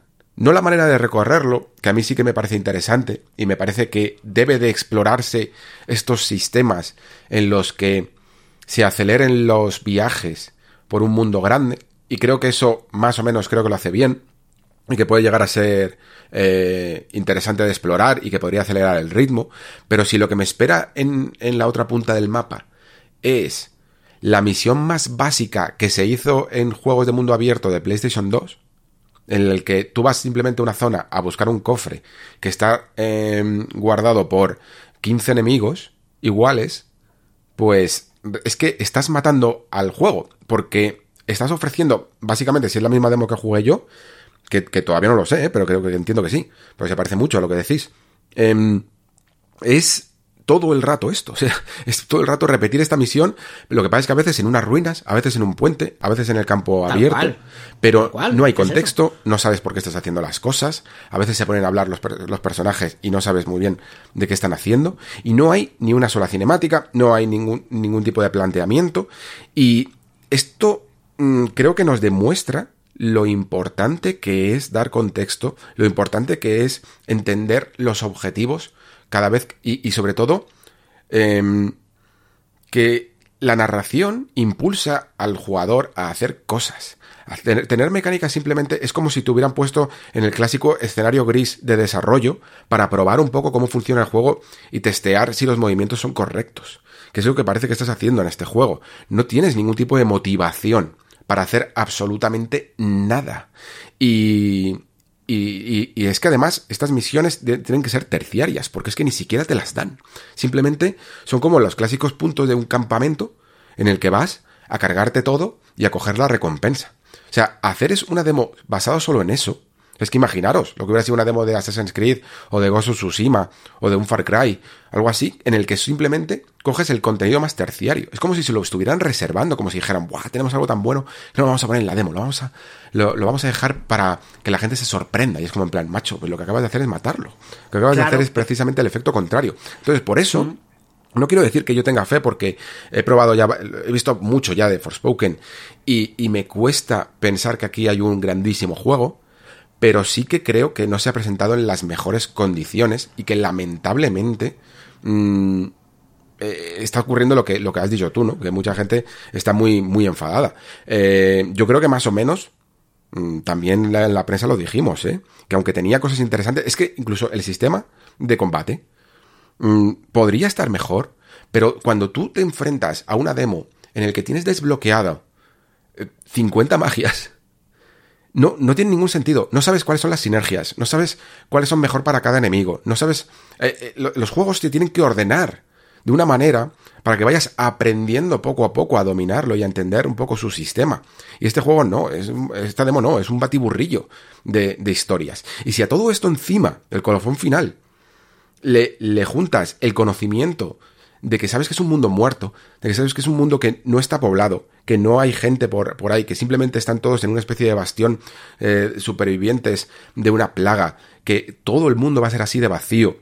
No, que claro, es que yo no sé ni siquiera quién te va a dar la misión de, de estas misiones secundarias. Tendrás que irte a la base a, hablar con la peña y luego hacer incursiones en este mundo abierto, ¿no? Es casi un poco como como lo que era Anthem, eh, que tenían también su base y luego tú tenías que salir no lo entiendo. O sea, no entiendo exactamente qué, están haciendo o, qué pretendían hacer con esta demo. Y entiendo que dentro del contexto, como digo, de, su historia, acompañado con sus cinemáticas, con los problemas que pueda llegar a tener Faye, con esta mm, manera de ir consiguiendo los poderes, con este misterioso eh, guantalete o como se llame, que tiene en el brazo, eh, el brazalete este, mm, va a poder hacer alguna cosa más interesante. Pero de momento Mm, lo has presentado tan mal que a lo mejor hasta poca gente lo descubre ya. Pero es que además hay una cosa que a mí me llamó mucho la atención. Yo, lo pensaba ayer y decía, pero a ver, ¿qué coño ha hecho Square Enix aquí? ¿O qué poco confía en su juego de verdad? O sea, a lo mejor ellos saben que tienen un juego mediocre, en el mejor de los casos, y que le han estado dando bombo de juego grande. A lo mejor Sony lo ha encumbrado como juego grande a nivel de mercadotecnia, ¿no? Pero, porque claro, porque tú piensas, Triangle Strategy, su demo, ¿cómo era? El principio, las dos, tres primeras horas y después podías seguir. Diofield Chronicles, lo mismo. Uh, Harvestella, lo mismo. Valkyrie Profile, lo mismo. O sea, te, te, daban el principio del juego y tú después podías seguir tu partida con el juego tocho. ¿Por qué no lo han hecho aquí? Es lo que pienso yo. O sea, ¿por qué no te dan o sea, si este juego va a ser un mundo abierto, van a ser 50 horas. ¿Por qué no dan las cuatro primeras? tendrían a la gente engoriladísima si es un buen juego. A no ser que sepan que lo que tienen no vale la pena. Mm, o, que quizá al principio es muy. tiene mucho peso la historia y luego te vas a tirar 30 horas de hacer misioncillas. Claro. Y claro, si te dan, si te dan el principio, pues no sé están dando demasiado. Yo Es que, no, es que no entiendo muy bien, ya te digo. No entiendo el razonamiento. Yo no, entiendo nada. me, extraña que no haya nadie en Square Enix, aunque sea el último mono, diciendo, estáis dando lo peor. que tiene el juego. Estáis Sí, presentándolo Esto es una peor. mala idea, ¿sabes? Sí, sí. O sea, es que esto es una mala idea, ¿sabes? Y no lo sé. O sea, yo me quedé. Y además dices, mira, aunque el juego fuese vetusto. mm, O sea, te hablaba antes de Ghostwire Tokyo. Ghostwire Tokyo a nivel de estructura es esto, ¿eh? Es un mundo vacío con misiones de recadero de aquí para allá y de colectacón de aquí para allá. Pero claro, el diseño artístico, el lore y el, y el aspecto gráfico es tan guay que dices, ok, pues mira, pues yo ya sé a lo que voy y me lo fumo a gusto porque me gustan este tipo de juegos. Si buscas algo más, aquí no lo vas a tener. Pero es que claro, este juego lo han presentado como super top a nivel gráfico. Y Alex, esta demo, top gráfica, gráfica no es. No, ¿eh? O sea, no, no, no. La pones al lado de Horizon. Yo creo, y creo recordar que dije que se le había pasado el arroz antes de salir. Que, mm, Sí, sí. que era, era a lo mejor top gráfico si lo hubieran sacado en, de lanzamiento de la De consola. lanzamiento. Claro. Sí, sí. Y luego, aparte, pero el hecho de tener ese modo rendimiento, modo calidad, que hace que. Es un juego que tiene mucha vegetación y que en el modo calidad, con la es muy juego de, muchas distancias, y en el modo calidad, con la extra de definición de la resolución, la, la oclusión ambiental, el sombreado de toda la vegetación y tal, le queda mucho más bonito, pero pierde muchísima fluidez sin los 60 frames, y en los 60 frames pierde muchísimo detalle eh, la calidad de imagen. Entonces, es un juego que necesitaba las dos cosas, prácticamente, y no lo han hecho bien, no lo han resuelto bien. Está, está mal. o sea, esto, o sea, como mínimo la demo está mal y todo da a pensar que el juego también. Entonces, vaya, vaya- me puse triste. Menos mal que después me alegraron, ¿eh? también te lo digo, pero, pero en fin. Sí, sí, sí, sin duda. Bueno, pues ya, ya veremos cuál es el resultado dentro de poco. Eh, no sé si me tocará, pero tampoco quiero, yo ya os digo, ¿eh? yo luego a nivel, digamos, mm, profesional, entre comillas, de, de esto de dedicarse a, a hacer crítica de videojuegos, tiendo a olvidar estas cosas, incluso aunque ya, para, para que no me causen tampoco ninguna influencia, y prefiero luego verlo en el juego tal cual y ordenado como el juego es. Y ahí veremos un poco lo que ocurre, pero, pero sí, evidentemente, mm, ya se ven cosas que no, que no auguran buen futuro. Lo, lo comprobaré cuando salga el juego final.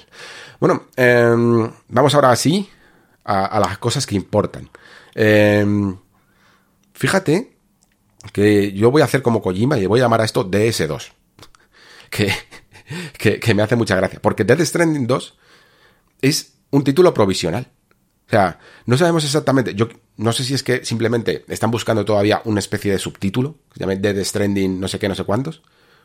O, o Kojima va a, ser va a estar tan loco como para cambiarle completamente el nombre al juego.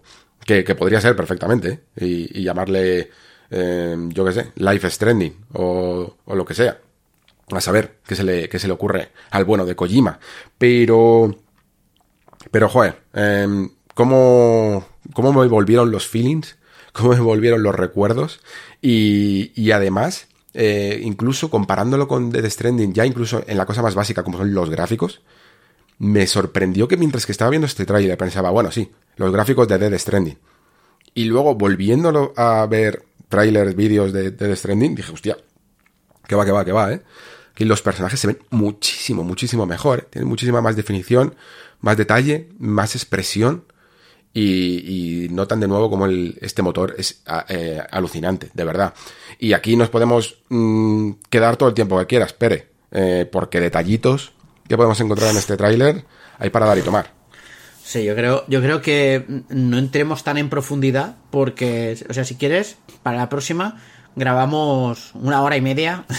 hacemos, spoiler cast hacemos del- un del tráiler. contigo, sí, sí. A ver, me, me encantó. Bueno, lo primero de todo, haciendo trailers, Kojima está varias divisiones por encima del resto de estudios, desarrolladores, autores y lo que tú quieras. O sea, este trailer es perfecto. En todo. En todo. A nivel de tono, a nivel de encuadre, a nivel de fotografía, a nivel de diseño, a nivel de música. O sea, todo es una auténtica virguería. O sea, como, como producto per se, el tráiler es una auténtica pasada. Am, gráficamente también es verdad que se ve mucho mejor. Ahora, mm, a mí me cuadran las cosas de esa Director's Cut de Death Stranding 1, ¿sabes? Igual que dije lo mismo con, con el The Last of Us parte 1 para Play 5, donde creo que Naughty Dog aprovechó esta remasterización eh, barra remake, como lo queramos llamar, para experimentar con el motor, con el hardware y demás. Yo creo que Kojima Production hizo exactamente lo mismo con, con el primer Death Stranding para ver hasta dónde podía pusear la tecnología para, para trabajar en este Death Stranding 2. Yo creo que también se va a llamar Death Stranding bla bla bla. O sea, le van a quitar el 2 y le van a poner ahí el bla bla. O van a dejar el 2 por mercadotecnia, pero que llevará apellido y eso será la, la diferencia. Y después, a nivel de contenido, es que hay tantas cosas, Alex, porque desde el momento en que Fragile no tiene el cuerpo jodido, desde el momento en que son las hermanas esas, eh, el niño pulpo y estas cosas, o sea, aquí podemos hablar horas. Sí, o sea, Metal casi- Gear. Pues fíjate, te voy a dar solo un pie, Venga, eh, que creo que este sí que es relevante, ¿vale? Porque hay un momento en el tráiler en el que se ve el nuevo logo que sustituye al de Bridges, que no me acuerdo ahora mismo cómo es, Drawbridge o algo así, no recuerdo exactamente cómo era. Y pone. Y pone un subtítulo, un lema, que es un poco eh, lo que hacía alusión eh, Kojima con los. Eh, la presentación del primer juego de, de los palos y las cuerdas haciendo honor a ese mm, poema, creo que era, de Kobo Abe, eh, sobre cómo los palos estaban hechos para separar a los, a los seres humanos unos de otros y las cuerdas para unir, ¿no? Y que este juego iba de unir y por eso eh, se utiliza tanto las cuerdas como, como símbolo, ¿no? Y en este, mm, y si te fijas debajo del logo, pone eh, palos y cuerdas juntos para proteger y para unir. Y, y lo primero que pensé es en plan, este juego va a tener acción. Palos, llámalo proteger, pero va a haber palos. ¿Vale? Sí, sí, sí. Y, Sí, y sí, aunque sí. bueno, en el primero también había un poquito de acción, pero sabíamos que, que- y una de las cosas que nos gustaba de The Stranding es precisamente el hecho de que es un juego que huye de la acción. O sea, te recompensa y te, eh, por, por no combatir y te castiga por hacerlo. Y sobre todo por matar, ¿no? Hasta el punto de tener toda una mecánica preparada para ello. Em, sin embargo, aquí tengo la sensación de que Kojima quizá puede llegar a, a explorar un poquito más el tema de la acción. Tengo también la sensación de que hay un poquito de tema de venganza, ¿no? Mm, por lo que sucede, ¿no? Por, por el rapto o lo que sea. Bueno, no sé si es rapto o, incluso muerte, tío. Aquí estoy un poco rayado a veces. Em, de ese bebé. Yo entiendo que es rapto, ¿vale? Porque mi teoría es que ese bebé, que yo pensaba al principio que no era Luis, eh, y solo diré eso, em, sí que es porque él pone el nombre en el babero, a no ser que tenga otro babero, otro babero heredado, ¿vale? Pero sí que puede ser, y que, y que ese bebé de mayor va a ser el Fanning, ¿vale? O sea, esta es un poquito mi teoría así resumida y, descontextualizada para que a nadie lo entienda, que no lo tenga que entender. Em, pero la cuestión es que sí que tengo la sensación de que, por un lado, va a haber eh, mecánicas de acción, no sé si de muerte, y por otro, el hecho incluso de que a lo mejor eh, mm, el personaje de Fragile haya recuperado un poco su cuerpo, puede que haga que, digamos que los desastres que han ocurrido en este mundo estén remitiendo y por lo tanto no, no obedezca a las mismas reglas que había en el original en cuanto a matar eh, lo que sucede cuando, cuando un cuerpo muere y todo esto, ¿no? Eh, y por otro, es que todavía ni siquiera a día de hoy estoy seguro de que Sam Porter Bridges sea el protagonista de este juego. Creo que lo, que lo mismo se puede marcar perfectísimamente un Metal Gear Solid 2 y, empezar con Sam este y que el personaje principal sea Luis, eh, el Fanny. ¿Me lo compras? Este juego va a ser un Sons of Liberty, ¿eh? Mira lo que te digo. O sea, yo estoy seguro. Te diría incluso que a lo mejor pasa en dos marcos temporales eh, simultáneos, ¿no? Es decir, en algunos momentos con Fragile, eh, cuando, cuando es bebé, yo lo de El Fanning también lo pensaba, y en otros momentos un poco más en el, en el futuro. También si lo piensas, en ese remake de Death Stranding, esa Director's Cut, um, hay más secciones de sigilo, hay más herramientas de combate, o sea, si te fijas todo cuadra, ¿vale? Y, y yo lo que estuve eh, leyendo, porque me estoy leyendo el, el libro este de El gen de la creatividad, ¿vale? Y de, de Kojima y demás. Y estuve viendo algunas entrevistas suyas y, demás. Y me hizo mucha gracia ese comentario que dijo, ¿no? Dice, he reescrito todo el, el, guion hmm. porque no quiero volver a predecir el futuro, ¿no? Sí. Entonces, yo creo que, uh, lo hablaba con Mario también en la taberna, creo que um, Kojima, uh, igual que um, el primer Death Stranding, que hay una serie de inquietudes él es un humanista, ¿vale? Es decir, es un humanista que mm, antibélico, que antibelicista, que piensa mucho en la humanidad, en el desarrollo de la humanidad como sociedad y demás. Y yo creo que incluso después de la pandemia veremos en este guion efectos post-pandemia, en el sentido de cosas como, vale, en el primer juego hay que conectar todo, ¿no? Hay que conectar mucho esos likes, esos, ¿no? Esos apoyos y demás. ¿Qué pasa si conectamos demasiado? ¿Sabes? Es decir, ¿hay límite a esto? O sea, ¿esto se puede llegar a pervertir esa conexión? Por eso el tema de esas hermanas, de esas estructuras, ¿me entiendes lo que quiero decir? creo que va a haber inquietud, las inquietudes humanistas de ahora de Kojima. Y esto es lo que a mí me, vuelve majara de, de pensar en, en, Death Stranding 2. Que, que vamos a ver mensajes que son consecuencias de cómo el mundo ha cambiado desde Death Stranding 1, pero nuestro mundo, ¿eh? no el del juego, el nuestro. Y que lo va a representar de alguna forma allí.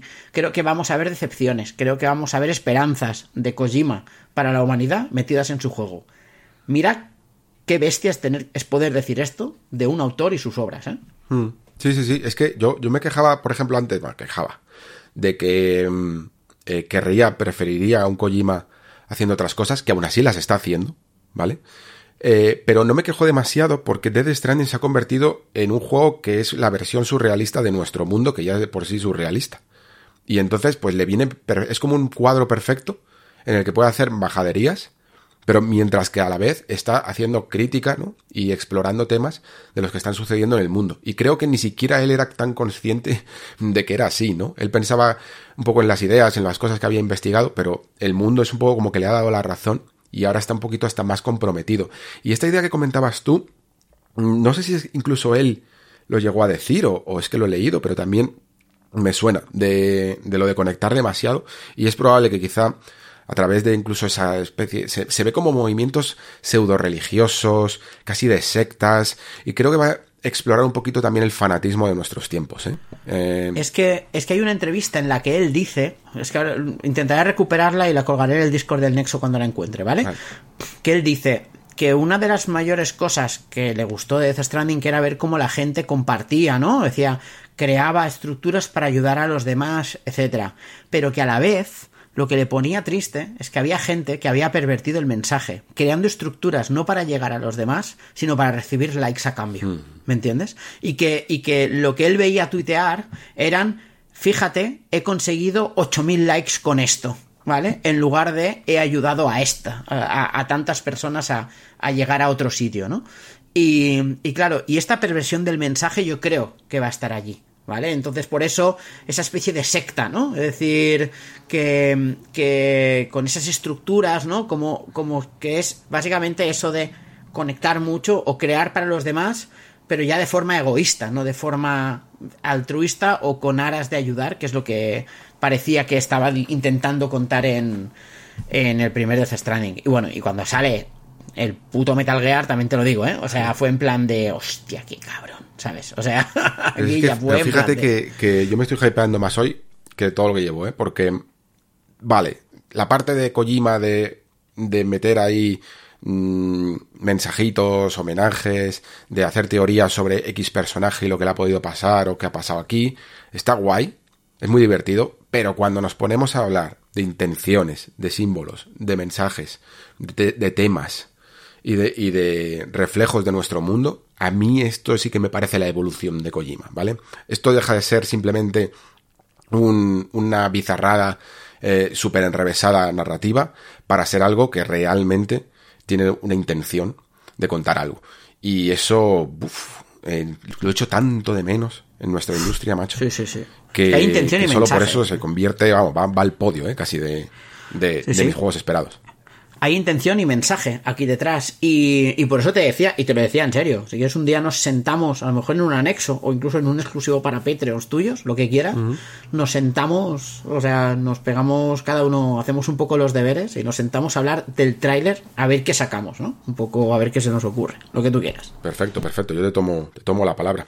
Y además estoy seguro de que la gente lo va a agradecer muchísimo. ¿eh? Pues, vamos, este eh, yo creo que la mitad de la gente que está aquí en el Nexo llegó por Dead Stranding. Uno de los programas más exitosos. Y la otra por los Souls. Y la otra por los Souls, sí. que básicamente esto es lo que, esto es lo que hay, chicos. Muy bien.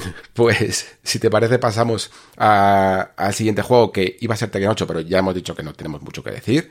Eh, el siguiente entonces sería Nightingale. Yo no sé si lo está siguiendo mucho.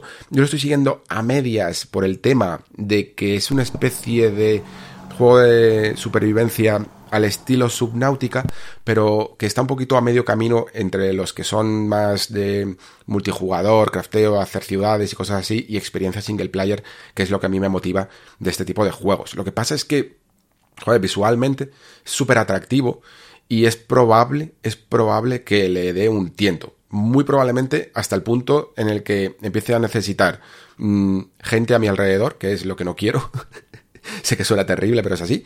No quiero, no quiero construir con gente, defender bases y movidas así. Y hasta que me dejen hacer las cosas por mi cuenta. Y parece que además también se están tomando bastante interés en, en que haya un mínimo hilo narrativo que, que sea mm, interesante de ir explorando y que te haga querer seguir eh, construyendo y, y, y, en este juego además que tienes como una especie de cartas y de fórmulas para poder abrir portales a otros mundos que podrían ser muy aleatorios, pero no en plan generados aleatoriamente, sino, sino que no tienen por qué seguir un orden específico para conseguir más materiales para poder seguir la historia. A mí es una fórmula que bien hecha, como decía, por ejemplo, con juegos como Subnautica y tal, me gusta. La verdad es que yo no sé si he hablado contigo de esto. Eh, no, sé, no sé si a ti te gusta este género o cómo lo recibes. A mí me gusta Subnáutica. Hmm. Te lo digo así. El género no me acaba de matar a mí. Me, cansa bastante. Me abruma más que cansarme. Subnáutica me flipo. El primero. Tengo pendiente el segundo, por cierto. Esa, expansión en, los hielos. a mí este Nightingale me parece muy chulo a nivel de ambientación. Pero en juego en sí no me, no me llama mm, demasiado ni por mecánicas ni visualmente.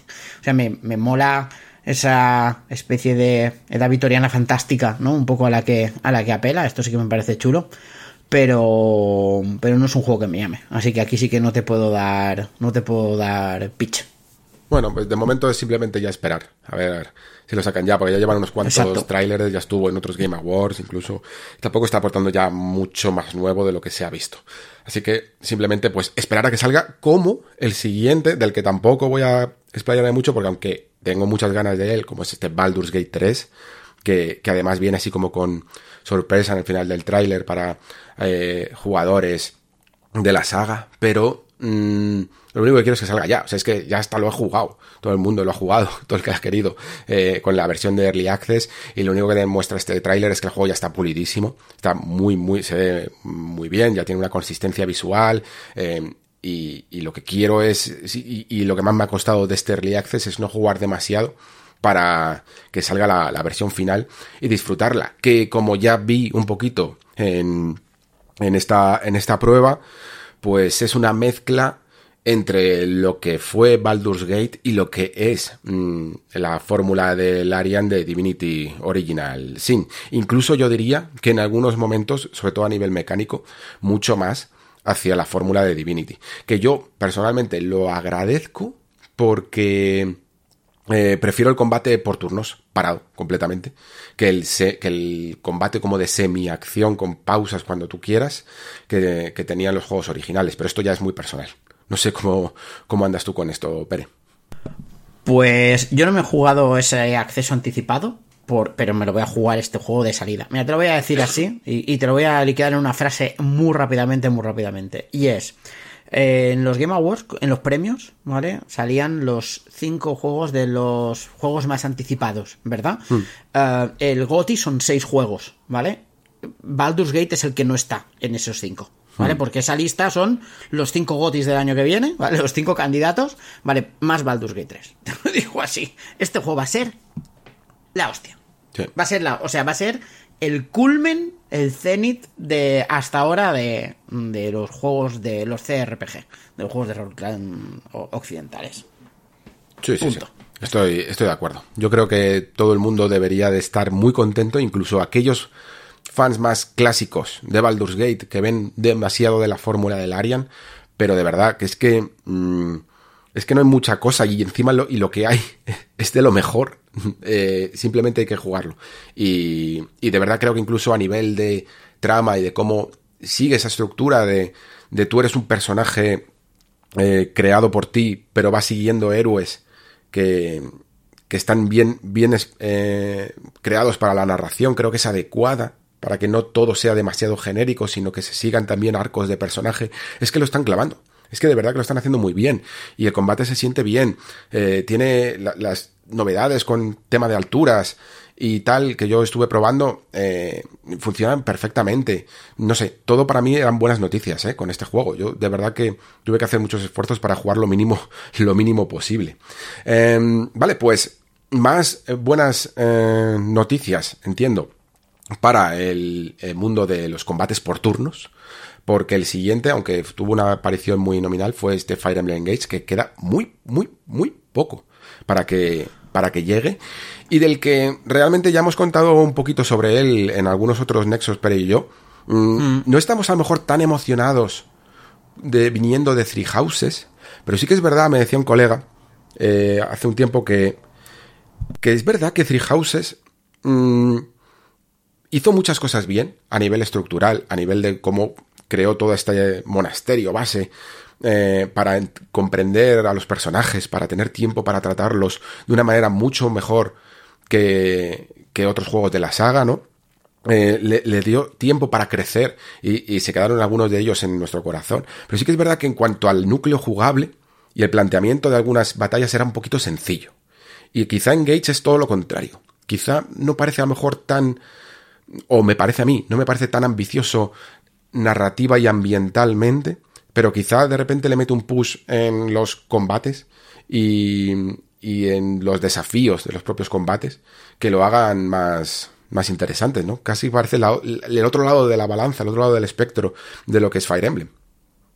Sí, a ver, a mí, yo te digo, ¿eh? lo que se enseñó, eh, aquí me cabreó, te lo voy a decir, porque mm, que te salgan para sacarte el pase de temporada con los tres personajes de Three Houses, con Dimitri, Cloud y Edelgard, y con Tiki de Awakening, eh, esto a mí lo que me hace, me hacen salir todos los males, porque ya se han visto algunas cosas, algunos avances de, del juego, gente que lo ha podido empezar a probar y que, con la que hemos hablado y demás, y claro, y el problema que hay es que están acercando, habrá parte de gacha dentro del propio juego, ¿sabes?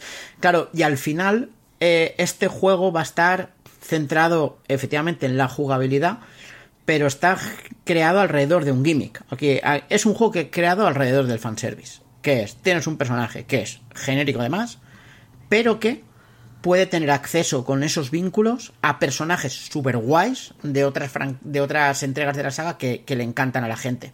Y la mayor parte de estos personajes van a ser de pago. ¿Vale? Con lo cual, claro, eh, este Fire Emblem Engage se acerca peligrosamente al concepto de Fire Emblem Heroes, que es el juego de móvil, en mm. muchas cosas. Y a mí esto es lo que mm, hace que a mí me pierda, ¿sabes? Es decir, eh, yo me lo voy a jugar porque me gustan mucho los Fire Emblem y demás, Sinceramente ahora mismo no espero mucho de ello. Pero también te tengo que decir, y te lo voy a citar, ¿eh? a eso ir clics, porque estoy abriendo una, cosa en el ordenador. Te voy a citar lo que me, me, dijo Mario ayer, ¿vale? Porque Mario me envió dos enlaces que no he abierto, porque me los envié por la noche, que me decía, literalmente, literalmente, este es para hipearse y este es para ver que se lo han tomado en serio digo, vale, ok, ¿sabes? Pero me falta ese último contexto que me ha dado Mario, que no me ha dado tiempo a verlo, también te lo digo. Pero. Pero esto, que. Que, ya está, que, que, que, ganas, que ganas de, de, ese Fire, de ese Fire Emblem. bueno, yo, tengo que reconocer que tú eres el que más frenado la inercia de las ganas con este juego, porque es que yo venía, pues como te he comentado antes, por ejemplo, con Arise eh, y After Us. En plan, me gusta, me ha gustado mucho el anterior, y entonces esto, pues como que no pienso si va a ser bueno o malo, lo quiero. Y, y a medida que me ibas comentando siempre, me ibas quitando un poquito, no, las ganas, pero sí el, el hype. Eh, de en plan, oye, mm, frena, porque te puede meter una hostia y a lo mejor no es exactamente el producto que quieres. Así que pues veremos mm, a ver qué, sale de este experimento. A mí me parece un poco extraño, la verdad, que hayan decidido optar por esto eh, con la gran recepción que tuvo Three Houses. Pero bueno, eh, si, si al final no sale, estoy seguro de que llegará nuestro eh, ansiado Four Houses o, o como lo quieran llamar. Bueno, el que por fin también llega es, y hablando de Ford también, fíjate, que bien lo estoy hilando esta vez.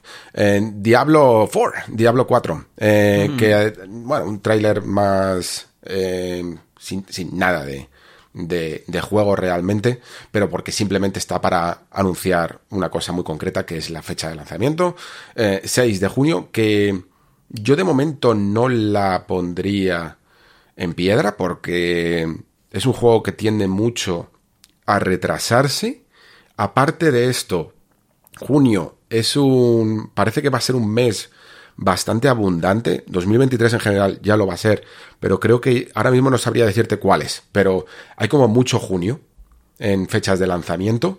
Y luego también habría que ver qué ocurre con el tema de, de la compra de Activision Blizzard. ¿eh? Porque la cuestión es que eh, a día de hoy yo creo que esta fecha no dejaría entrar a este título em, incluso comprado, no sé si eh, entre lo que se formula toda la compra, imaginemos que, es ahora, em, día uno en el Game Pass o, algo por el estilo, ¿no? Entonces, a lo mejor con todo lo que se está retrasando la compra podría llegar a, suceder que, que, se retrasara para tener un mensaje más directo de esto lo queremos meter día uno en el Game Pass o algo por el estilo. ¿Vale? O sea, mm, hay muchas razones, tanto dentro de lo que siempre suele ser Blizzard con los retrasos, como dentro de lo que tiene que ver todo con lo que está sucediendo con Activision Blizzard, que yo no firmo de que este juego pueda llegar a, salir todavía en junio. No sé cómo lo ves tú. Uh, es que mm, yo creo que se va a retrasar este, mira lo que te digo. Se va a retrasar por exigencias del guion y, y también porque están Mm, están trabajando muy a contrarreloj ahora mismo en, en Blizzard. Salió una noticia en Games Industry que había trabajadores de Blizzard que estaban declarando que, o sea, no crunch porque no les obligaban, entre comillas, pero que había beneficios extra para aquellos trabajadores que redoblasen esfuerzos para la salida de Diablo 4 en fecha, en la fecha prevista. No sabíamos que era 6 de junio aún y demás. Y, y, claro, yo creo que este juego se va a acabar retrasando por, por, una conjunción de cosas porque van como muy de cráneo. Yo creo que no quieren repetir los problemas que tuvieron con Diablo 3 en su momento. Saben que este Diablo es muy importante para ellos. Y, también eh, vamos a ver qué pasa con la compra Activision Blizzard. Eh, por parte de Microsoft y yo creo que la conjunción de todo hará que este diablo se vaya a navidades mira lo que te digo hmm. sí, sí, te afirmo ¿eh? es que me parece muy arriesgado que salga este juego si si la compra todavía está en proceso. O sea, tengo la sensación de que imaginemos que todo va bien con el desarrollo y si por alguna razón eh, Microsoft se tuviera que echar para atrás, entonces a lo mejor sí que saldría.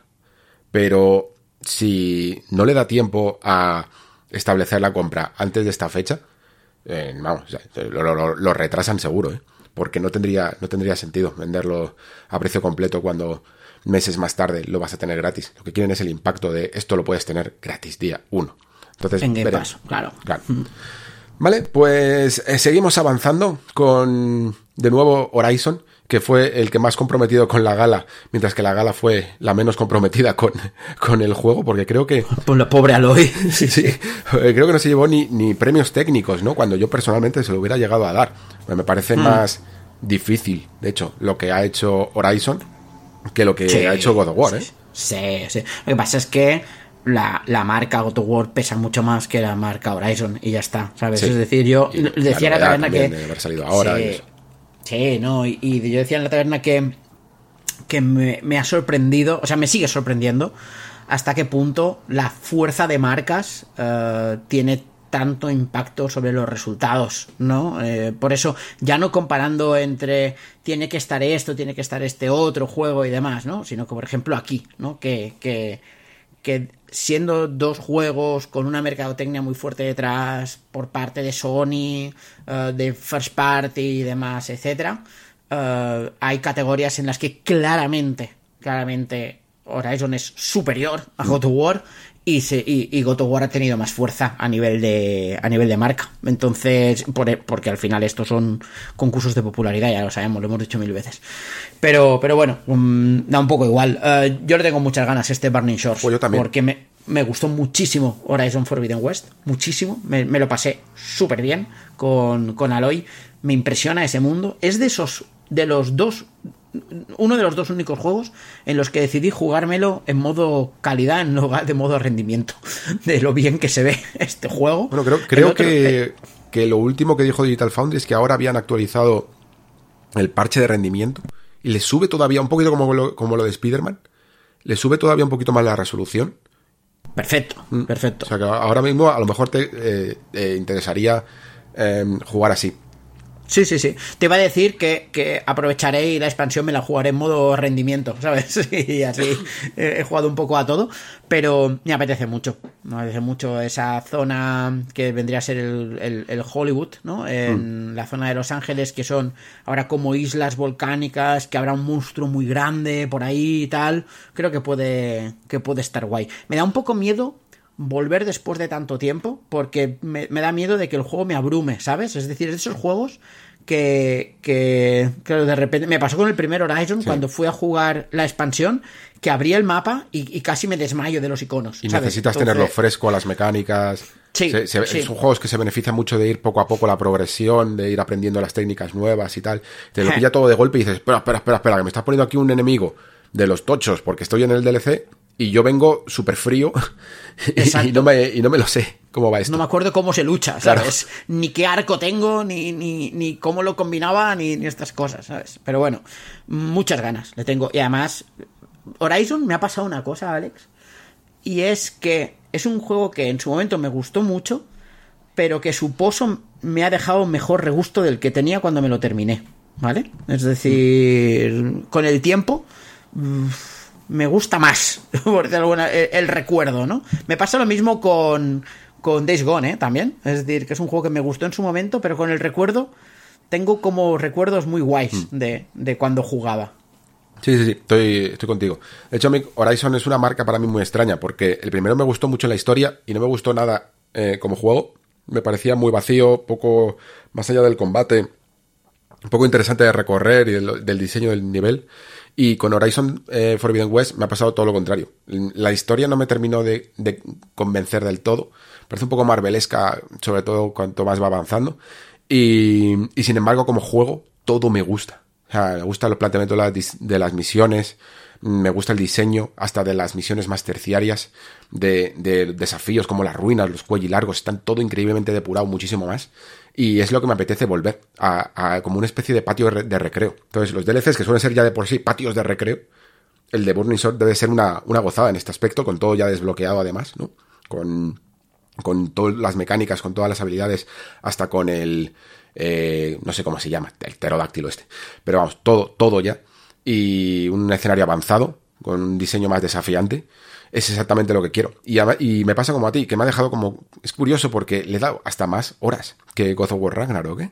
Eh, creo que este estuve de 60 y pico. Y, y me quedo con, con ganas de más. Hmm. En, mi, en, mi, en mi resumen de PlayStation, Horizon Forbidden West es el juego de Play al que más he jugado este año yo también, ¿eh? Sí, ¿no? Sí, sí, sí, sí. Con diferencia además, ¿eh? Bueno, yo porque tengo ahí el Ring. Pero... Sí, claro. Pero si no, también creo que estaba por ahí. La droga, la droga. Hi, I'm Daniel, founder of Pretty Litter. Cats and cat owners deserve better than any old-fashioned litter. That's why I teamed up with scientists and veterinarians to create Pretty Litter. Its innovative crystal formula has superior odor control and weighs up to 80% less than clay litter. Pretty Litter even monitors health by changing colors to help detect early signs of potential illness. It's the world's smartest kitty litter. Go to prettylitter.com and use code ACAST for 20% off your first order and a free cat toy. Terms and conditions apply. See site for details. Vale, pues nada, el, el siguiente sería este Remnant 2, del que yo, sinceramente, Pérez, no te puedo decir mucho porque el primero es que lo probé muy poco y sé que a la gente le entusiasmó, pero a mí no sé si es que fue simplemente el principio, pero no me llamó mucho la atención. El cambio un poquito a shooter de la fórmula, también un poco derivada incluso de los Souls. Eh, pero al final no seguí con él. No sé cómo lo ves tú. Pues mira, mi experiencia con Remnant from the Ashes es verlo en el pass y decir, hostia, esto me lo tengo que bajar porque lo quiero probar. Bajármelo y fin. Sí, pues. O sea, no, no lo llegué ni a, ni a abrir nunca. Entonces me pasa a veces, ¿eh? Estas Sí, cosas. sí, sí pasa, así sí que pasa. no sé. Así que no sé qué decirte. La gente estaba como muy contenta porque era como un Souls de disparos y demás. Y, y pintaba guay a nivel de estética y a nivel de ambientación, ¿eh? Me molaba la idea. Pero, pero nunca le, nunca le metí. Mm. Sí, haré, haré- intentaré hacer lo mismo. O sea, si, si lo veo, mm, le daré un, un tiento, pero tampoco voy a hacer mucho, mucho esfuerzo, lamentablemente, que hay muchas cosas que jugar. Y de hecho, me llama más la atención el siguiente, que es este Vanishers Ghost of the New Eden, porque este es el juego de Don Not que, intentan. Es que Don Not es un poco como lo que te contaba antes con Super Giant, ¿no? Es ese estudio que siempre está intentándolo con una nueva franquicia. Y yo eso lo atesoro un montón. Lo atesoro un montón. Porque para mí hubo cosas. sie- Siempre están un poco ahí en la línea, ¿no? De. No consigo ser un triple A, no consigo tener estos valores de producción, pero siempre lo intento también con frescura. Y es un poco también lo que vi con, con Vampire. Y creo que, que a veces atien- atinan, a veces no, a veces se quedan en la mitad, eh, a veces sacan ideas que son interesantes, como por ejemplo este Twin Mirror, que se llama Twin Mirror, pero que al final no funcionan. Pero es que valoro mucho que siempre lo intenten de cero con una nueva historia. Y este Vanishers, que además pinta también a que quieren desarrollar más la parte de acción de sus juegos, pero sin olvidarse de que son un estudio cuyo núcleo es eh, el narrativo y además no solo el narrativo por tener una historia, sino por que realmente quieren presentar un conflicto, presentar un personaje interesante, con profundidad y con, eh, con problemas que arrastra y que vas a querer descubrir. De verdad que me, me llama la atención y encima en un mundo así como con tema sobrenatural, pero bien traído con sus reglas, que a mí de momento voy muy a tope con él. Ah, yo también. Es de Donnot. A mí me gusta todo lo que hace Donnot. O sea, me gustó hasta Remember Me, te lo digo así. Y, y esa vertiente de acción que tiene a veces el estudio también me mola. A mí Vampire me gusta muchísimo. Es un juego que yo entiendo que es muy imperfecto y que hay cosas que no funcionan, pero me gustan muchísimo a muchos niveles. Y, y espero que se puedan salir de, de solo el juego narrativo, porque, porque es verdad que, que están muy bien, los Life is Strange a mí me encantan y demás, pero creo que este estudio puede hacer otras cosas más interesantes y, y que puede- o sea tiene solvencia y talento detrás como para hacer cambios de género. Así que yo me voy me voy contigo aquí a tope. Lo espero mucho ¿eh? para mí es otro de los grandes highlights este Vanishers. Eh, tengo muchísimas muchísimas muchísimas ganas Sí, sí, sí. A mí me sorprendió y me alegró, de verdad, porque con este estudio no sé por qué, pero soy de los que voy a tope y, siempre voy a estar ahí aunque, tropiecen. Eh, lo que no sé qué ocurrirá es con este, esta especie de reinicio de un juego de una sola entrega, que es The Lords of the Fallen. Jo- a ver, yo lo veo y se ve bien. El juego puede estar interesante. Es un juego que además tuvo un poco la peculiaridad de ser el primero así en plan grande que intentó mm, ser un Souls- Souls-like. bueno, es un Souls-like, pero que intentó eh, ir a rebufo de, del éxito. Y ahora retoman un poco este universo que tampoco es que fuera del todo muy atractivo, pero que bueno, entiendo que le ba- las bases para hacer una fantasía oscura y todo esto. Le ponen simplemente el D delante del Lords of the Fallen. Y lo que sí que hacen es cambiar el estudio, porque ya no es Deck 13, no recuerdo exactamente cómo se llaman los nuevos, pero eso yo entiendo que le va a cambiar completamente el alma. Y lo mismo le viene bien porque la fórmula de Deck 13 era un poquito pesada. Y nunca mejor que es malo Lord of the Fallen macho es malo tío Es muy O sea, lento, es- mm, eh, no tiene- es no, no entender lo que hace un Souls un Souls Sí, sí, así. sí, sí. No, no, no Es- tienes respuesta a los mandos, que es lo que necesitan estos juegos. Y... Es entender que los Souls son ambientación y combates cuando los Souls son otra cosa. O sea, tienen ambientación guay y tienen combates guays, pero Souls es lore, es diseño de niveles, es, eh, eh, es sensación, es un feeling, ¿sabes? Y, sí, y ellos no... animación, animaciones perfectas, pulido sí. todo. No lo, no lo, supieron hacer, mm. simplemente. Entonces, yo de este de los of Fallen, este de los of Fallen, tal y como lo presentaron, no aquí, sino en el último, la última vez que lo vimos, con esa música rockera y tal y cual, dije, tu edgy para mí. ¿sabes? Yeah. O sea, a mí este no, me ha convencido un poquito más el tráiler, pero es que yo necesito estar 10 minutos a los mandos, combatiendo, y ya te digo yo si me gusta o no. Un, un juego de este tipo. Ya, ya ¿Sabes qué me lo, pasa? me lo tengo visto, ¿eh? Sé perfectamente con, con Que hoy 10, en 15 día- minutos. Hoy en día, ¿qué quieres que te diga? O sea, me sabe mal, ¿eh? Pero con tres Dark Souls, un Demon Souls, un Sekiro y un Elden Ring, muy bueno tiene que ser lo que viene después, ¿eh? O sea, la alternativa tiene que ser muy bueno para, para, para encontrar espacio delante de estos monstruos, ¿me entiendes? Mm, sin duda, sin duda. Bueno, pues pasamos al siguiente, que tengo cero que decir de él, la verdad, porque es es este Crime Boss, que más allá de que lo que hace es un poco como la idea de rescatar en su apogeo a estos actores de los 80 y de los 90 de películas de acción, em, ni siquiera sé, creo que es un shooter. es lo único que sé de él, porque el propio Es un trailer juego no de dejaba claro. haste, es un juego de atracos. o sea, es un juego de haste, tal y como lo dicen. Yo creo que va a ser esto, va a ser una bizarrada, divertida y, y poco más. Y, y- y ya está. O sea, bien, ok. Yo te- tengo, tengo curiosidad, ¿eh? por ver este juego, te lo digo. Porque ver a Danny Trejo, Chuck Norris, ¿sabes? Todos juntos con Kim Basinger, pues es algo que dice. Y Danny Glover, tío, me estás contando. Vanilla Ice, que es Hiel. El personaje se llama Hielo, ¿sabes? Sí. O sea, Bueno, pues creo que la, la curiosidad te la vas a poder satisfacer porque me parece que es exclusivo de Xbox y entiendo que entonces sale en el Game Pass, ¿no? Eh, supongo que saldrá. Sale para Play 5 también, estoy Ah, sí. viendo, ¿eh? Ah, joder, pues sí, sí, me- sí, es sí. que me- no sé por qué en el tráiler dije, anda, solo aparece el logo de Xbox. Pensaba que Pues solo sí, salía sí, en Xbox. Sale para Play 5 Ah, también, vale, así vale, que. Fallo mío. Así que. Ya os digo, no lo he seguido Bueno, mucho y no creo, a mí no me da ni siquiera la curiosidad que te da, que te da a ti, pero bueno, eso, eso es mm, dependiendo de lo que te guste o de lo mucho que, que viste Texas Ranger en- hace, hace unos cuantos años. Efectivamente, tío. Es, es que. ¿Sabes? Es que, es que además va a ser esto. O sea, va a ser una mezcla entre arma letal y Walking Te- Walker Texas Ranger haciendo atracos, ¿sabes? O sea, es, es eso. Es un. Estas mierdas divertidas y sin ningún tipo de sustancia. Sí, sí, sí, totalmente.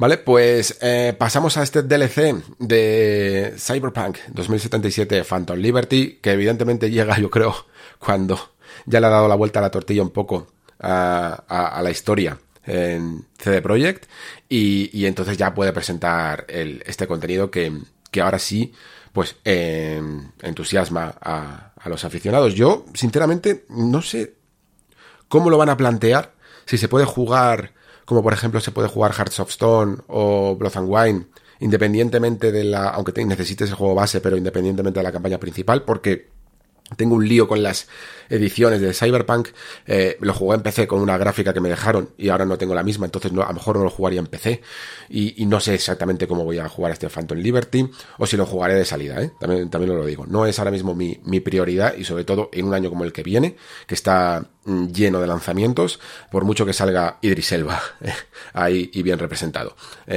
¿Tú cómo lo ves? Que muchas ganas. O sea, Idris Elba es un actor que a mí me encanta lo que hace, me encanta cómo actúa y, creo que tiene mucha presencia también. Creo que le sienta bien. Creo que tener más Cyberpunk tocho siempre va a estar bien en, en estos momentos. Y como dices tú, una vez se le ha dado la vuelta a esa sensación, que sobre el juego, pues yo creo que bien. Mira lo que te digo, que después de este Phantom Liberty, el año que viene, edición GOTI para consolas de nueva generación directamente en físico, ¿eh? Mira lo que te digo. Sí, seguro, seguro. Y, y no me preguntes por qué, porque no tengo ni idea de por qué pienso esto, pero tengo la sensación de que va a ser como una historia más pequeñita y muy buena. Muy, muy buena. Eh, Poder partir sí, de sí, sí. cero, con el universo ya creado, sin tanta presión y tal, me da que lo van a Sí, sí, sí, sí, sí. Totalmente. Incluso a lo mejor a modo de flashback, ¿sabes? Eh, Yo qué sé, ¿sabes? Puede ser. Sí, sí, sí, sí. Vale, el que ya estamos casi terminando, el que mm, eh, tampoco sé exactamente si lo voy a jugar. porque esto es un poco lío y hasta que no lo vea yo no, no quiero tampoco emocionarme. Es Armor Core 6, porque yo no soy para nada jugador de Armor Core, yo ya os lo dije, eh, no soy de la anterior etapa de, de From, a mí From me parece un estudio muy extraño, antes de conocerlo con mucho más con Demon Souls, evidentemente. Había jugado poquitas cosas, pero Armor Core no era una de ellas. Y, y sin embargo, yo al principio pensaba que, bueno, pues seguirían un poquito la fórmula, eh, que nada tiene que ver con, con los Souls, eh, Born Kiro. Pero en la nota de prensa pone que va a tener un poquito el, la experiencia de la acción por la que se caracteriza Front Software. Entonces empieza, se empieza a hablar de que es posible que haya un poquito de herencia de lo que son los Souls dentro de ahora la Fórmula Armor Core 6, que tendría cierto sentido. Y si es así, y lo veré rápidamente en cuanto haya un poco de gameplay, pues ya te digo yo que aquí me subo al robot, al robot, al mecha, aunque, y, aplaudo el primero, ¿sabes? Y remo como el primero, con, con, más que, con más que ganas. Pero de momento me mantengo mm, paciente y a, la, y a la espera de que se confirme un poco todo esto.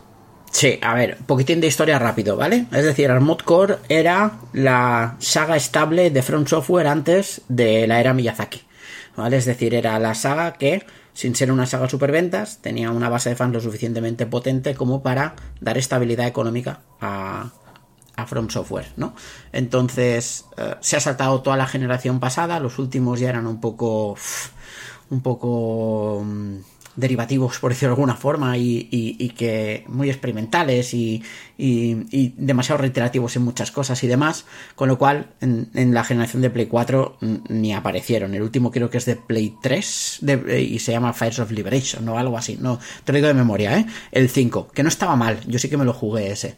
Pero son mecánicas y jugabilidades muy, muy concretas. A Miyazaki hace nada en una entrevista le preguntaron después de, la, de los Games Awards, si habría cosas de, de From Software, ¿no? Eh, de, de, los Souls en, en, este juego. Y dijo, a ver, no es la idea. O sea, la idea es mantener toda la esencia de Armored Core. Pero dijo entonces, pero cuando tú llevas tantos años haciendo juegos de cierto tipo, al final esto permea, ¿no? La cabra tira al monte. efectivamente, efectivamente. Entonces, eh, el trailer me pareció flipante. Eh, yo creo que es el trailer que hacía falta y creo que la intención de From Software es, ok, ahora ya sabemos que los Souls venden, que lo que hagamos que lleve esa coletilla vende. Necesitamos otro producto que sea potente. Entonces han utilizado literalmente el rebufo de la, del prestigio de Miyazaki y los Souls para mm, intentar darle ese prestigio a Armored Core Yo creo que se lo van a currar un huevo este juego. Creo que va a ser un juego excelente porque creo que ellos son conscientes que es eh, la, franquicia que fácilmente les puede subir, o sea, la pueden subir de nivel y tener dos productos superventas en lugar de solo uno. Fíjate, ¿eh? yo mm. creo que están por ahí las cosas. A mí, a mí me cuesta me cuesta ver Armor Core como un producto de éxito, ¿eh? incluso aunque tenga un poquito de, de espíritu Souls, de Alma Souls ahora. No sé, es que es un poco una franquicia muy dura, ¿eh? De vender a día de hoy como, como videojuego. Lo es, pero la pueden cambiar mucho, la pueden prácticamente soft bootear con este con este Armored Core 6. De hecho, si hubiese llamado Armored Core Fires of Rubicon sin el 6, eh, nadie se hubiese quejado, ¿sabes? O sea, no, no, no creo que, que los fans eh, se quejasen, los fans de, de los clásicos. Entonces, yo creo que van a haber cambios sustanciales lo suficiente como para que como para que se diferencien para acercarla más al gran público, porque es verdad que la saga Morcor es muy dura, porque hay mucho tema de construirte tú el mecha, de, del tema de piezas, de hay temas de mecánica interna del mecha que, que hay que controlar para hacerte buenos robots de combate y demás. Yo creo que esto lo van a softear un poco, creo que van a meter mecánicas un poco más accesibles, muy técnicas, muy difíciles, le van a dar mucho peso a la ambientación, al universo, creo que van a meter mucha caña en la narrativa y, y se van a sacar algo de la manga súper interesante, de verdad, ¿eh? Tengo, estoy seguro. Yo, yo quiero creer, ¿eh? Quiero creer. Pero ya os digo, necesito gameplay. Necesito gameplay primero. El que ni siquiera necesitaba ya gameplay, y mira que lo ha dado. Y, y, y es que yo de verdad que no necesitaba ni este tráiler para que ya estar increíblemente vendido con Final Fantasy XVI. Pero es que encima, ¿ves este, este tráiler? ¿Ves, ¿Ves las fases de combate? Y dices, madre mía, qué buena pinta tiene esto.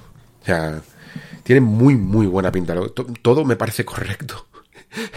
en, este juego. Y, siendo Final Fantasy XVI decir esto es una alegría. Evidentemente, Mm, como decía antes, incluso con Forspoken, todo esto hay que después mm, comprobarlo con el juego final. Pero es que no veo más que decisión acertada tras decisión acertada. Y una vez abrazado ya el hecho de que este juego mm, derive hacia, hacia la acción directa en el, en el combate, me parece un muy buen combate, amigo P. Yo solo te voy a decir que necesito que sea el día 22 de junio.